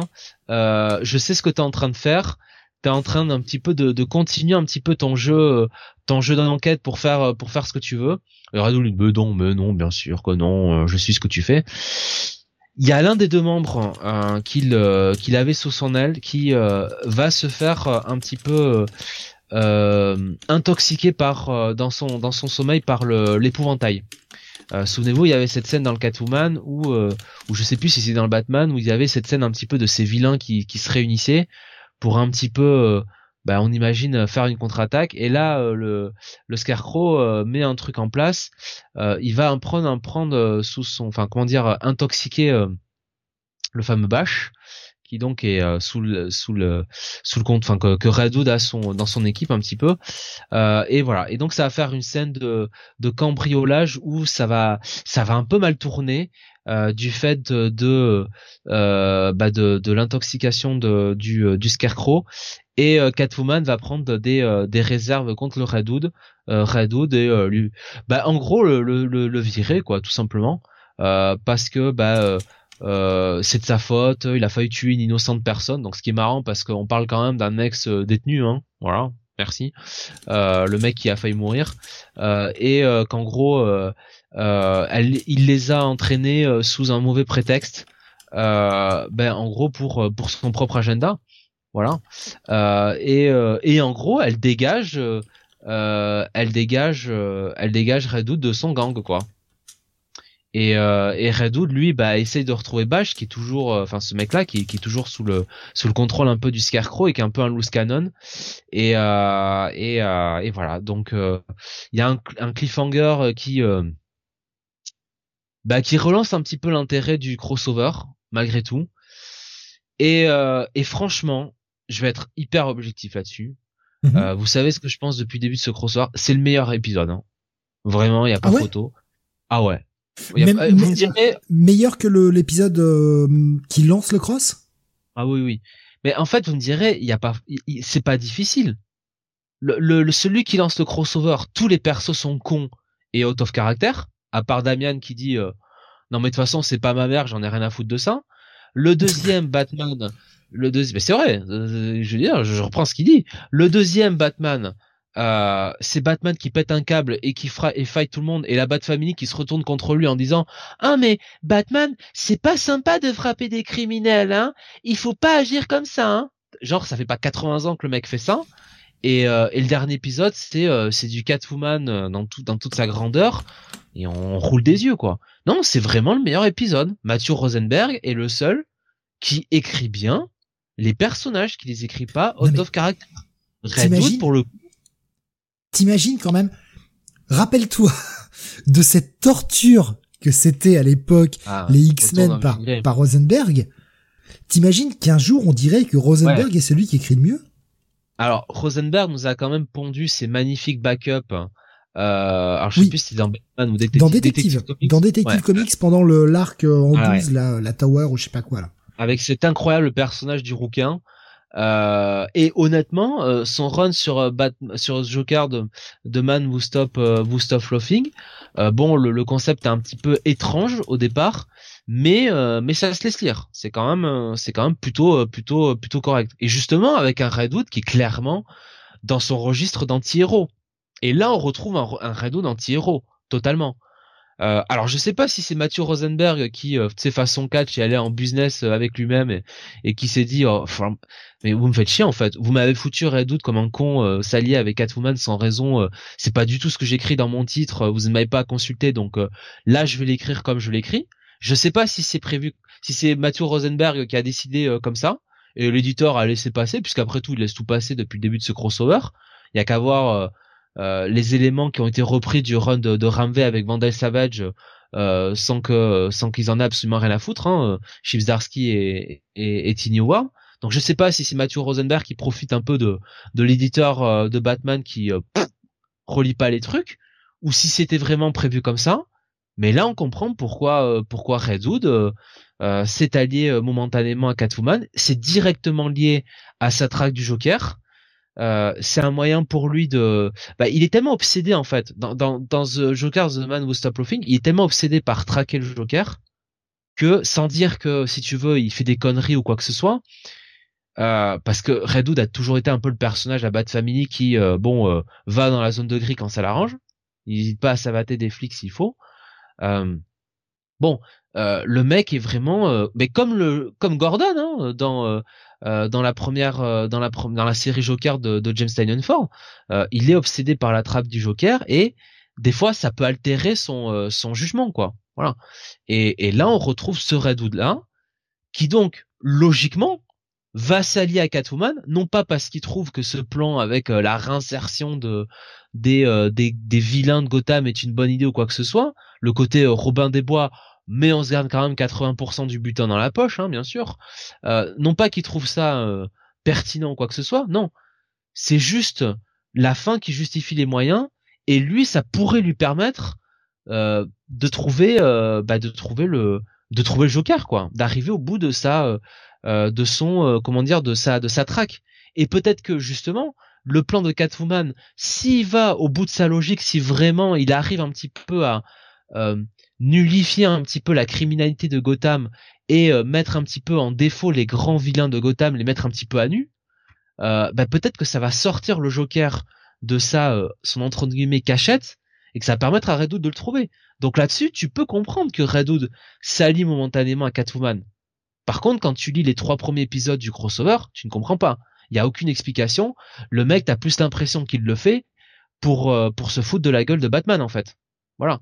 Hmm. Parce que euh, parce qu'il a décidé, bah non, en fait, tiens, ça me fait marrer, je vais te la faire à l'envers. D'ailleurs, au passage, on notera quand même que cet épisode-là, c'est quand même difficile de le replacer par rapport au dernier Catwoman. Parce que le dernier Catwoman, euh, je sais plus si c'est dans le Batman, mais Batman récupère Redwood, non je crois que c'est dans Catwoman, Batman récupère Redwood, et en gros, euh, Redwood est dans la cachette de Batman. Donc je sais pas trop euh, comment, euh, si Batman l'a laissé partir ou quoi que ce soit. Là aussi c'est compliqué à, c'est compliqué à, à, remettre ça en place. Là clairement Redwood il est sorti du gang de Catwoman quoi. Donc voilà. Je vais prendre quelques réactions sur le chat. Je te, je t'ai laissé un message sur Skype, Jonathan. J'aimerais juste que tu me mettes un, un bien sûr, bien sûr. Euh, pendant que je prends les réactions sur le chat, euh, c'est juste pour ne pas annoncer des choses inutiles. Euh, qu'est-ce que j'ai vu passer? Euh, Il y avait euh, Alexia qui dit Rip Valmont. Hein, voilà. Jason is the new Valmont. Concernant Catwoman, il y avait euh, Beaumasque qui nous disait j'ai trouvé ça vu et revu sincèrement l'épisode le plus faible. Et il nous disait je suis très sérieux. Euh, après je n'aime pas Red Hood mais là m'a vraiment donné l'impression euh, de faire un bond en arrière. Une nouvelle fois le perso est toujours coincé avec le Joker. Sa psychologie ne m'intéresse pas. Je donne bah, là, du coup un avis un peu différent du, du tien. Bah, là il y a une logique vu qu'on est vraiment dans la suite de, de Joker The Man Who Stop Laughing où, où il traque le Joker comme euh, Gordon traquait le Joker avant. Donc euh, il y a une logique euh, par rapport à ça. Et c'est Jeff qui nous dit un crossover où chaque scénariste participant caractériserait les personnages de façon différente, c'est révolutionnaire. Oh, ce serait le bordel à lire quand même. Euh, oui. oui. Donc du coup, j'ai quand même l'impression que t'as plutôt bien aimé cet épisode, toi, par contre. Non, après il y a quand même beaucoup de défauts. Le, le crossover reste part quand même d'une idée qui est toujours à la pisse. Et euh, bon, euh, voilà, je veux dire, Mathieu Rosenberg, il fait avec ce qu'il peut. Mais au moins, au moins, ce que j'ai apprécié, c'est que il y a moins ce côté personnage out of caractère, quoi. Voilà. Ah, c'est ça qui, euh, c'est ça qui me, c'est ça qui me plaît là-dedans, quoi. J'ai moins cette impression d'avoir des persos qui, bah, ont changé totalement de personnalité parce que le scénario exige qu'ils aient changé de personnalité, quoi. Voilà. Donc après, ce sera pas plus qu'un check it, honnêtement, parce que ça reste ce crossover là. Mais pour moi, ça reste quand même le meilleur de tous, quoi, pour l'instant. D'accord. Bon, ouais, c'est le, le titre hein, dont tu parles de Man No Stop Laughing. Euh, je ne l'ai pas lu, mais ce que tu en dis, Jeannette, me chauffe pas. La track de Red Hood depuis 20 ans, ça me fatigue. Je comprends. Je comprends aussi le point de vue de Beaumasque. Ouais. Euh, ben voilà, donc du coup, un check it, et ça va conclure, eh bien, nos reviews de la semaine. Euh, avant de conclure définitivement, alors je vais disparaître les images, je vais te demander, parce que Jonathan, je n'ai pas le souvenir que tu l'aies annoncé, est-ce que tu as un coup de cœur cette semaine? Et si oui, lequel serait-il? Eh ben, honnêtement, le Invincible Iron Man. D'accord, ok. Ok. Alors on rappelle évidemment qu'il y a pas mal de titres qu'on n'a pas pu lire, euh, qui n'étaient pas disponibles au moment où on a débuté cette émission. Ils sont tombés aussi pendant euh, la sortie de cette émission, on est désolé. Des choses comme le Avengers, bon, pas sûr que ça aurait été le coup de cœur, hein, mais euh, le pingouin qu'on attendait beaucoup, on en parlera je pense la semaine prochaine, pingouin, parce que pingouin c'était plutôt pas mal. J'aurais vraiment aimé lire le 2, malheureusement c'est tombé euh, au début de l'émission et on n'a pas pu, on n'a pas pu les avoir à temps. Euh, donc euh, le euh, Iron Man, Invincible Iron Man pour toi, Jonathan. Pour moi, ce sera le Elvira numéro 5, dernier de la mini-série Elvira in Monsterland, je le rappelle. Et bah voilà, qui conclut notre 655e numéro. On vous remercie de nous avoir suivis. Une émission un petit peu plus courte, étant donné que eh ben on, a, on avait un petit peu moins de titres. On est quand même à 2h50 quasiment, tu vois. Et on se retrouvera la semaine prochaine eh bien pour une seule émission. Euh, on avait euh, discuté un petit peu en amont de savoir si on faisait un podcast la semaine prochaine. On le reportera la semaine d'après. On va combiner à la fois le Wrestle Dream qui se tient euh, dimanche du côté de la AEW avec le Fastlane qui se tient samedi prochain. On combinera les deux. On vous fera un gros point. évidemment, ce sera la semaine suivante. On vous annoncera. Ce sera peut-être le mercredi exceptionnellement. mais on vous confirmera ça la semaine prochaine. Donc du coup, la semaine prochaine, une seule émission seulement. Le jeudi, le Comics Weekly à 21h. On parlera évidemment hein, dans le podcast euh, bah, des dernières news, hein, tous ces gens qui se retrouvent sans emploi de façon euh, inopinée. Mais, euh, mais voilà, ce sera au programme de, la semaine d'après. Rendez-vous la semaine prochaine à 21h pour le prochain Comics Weekly. On vous souhaite une excellente soirée, reposez-vous bien, portez-vous bien et passez surtout un excellent week-end. Salut à tous.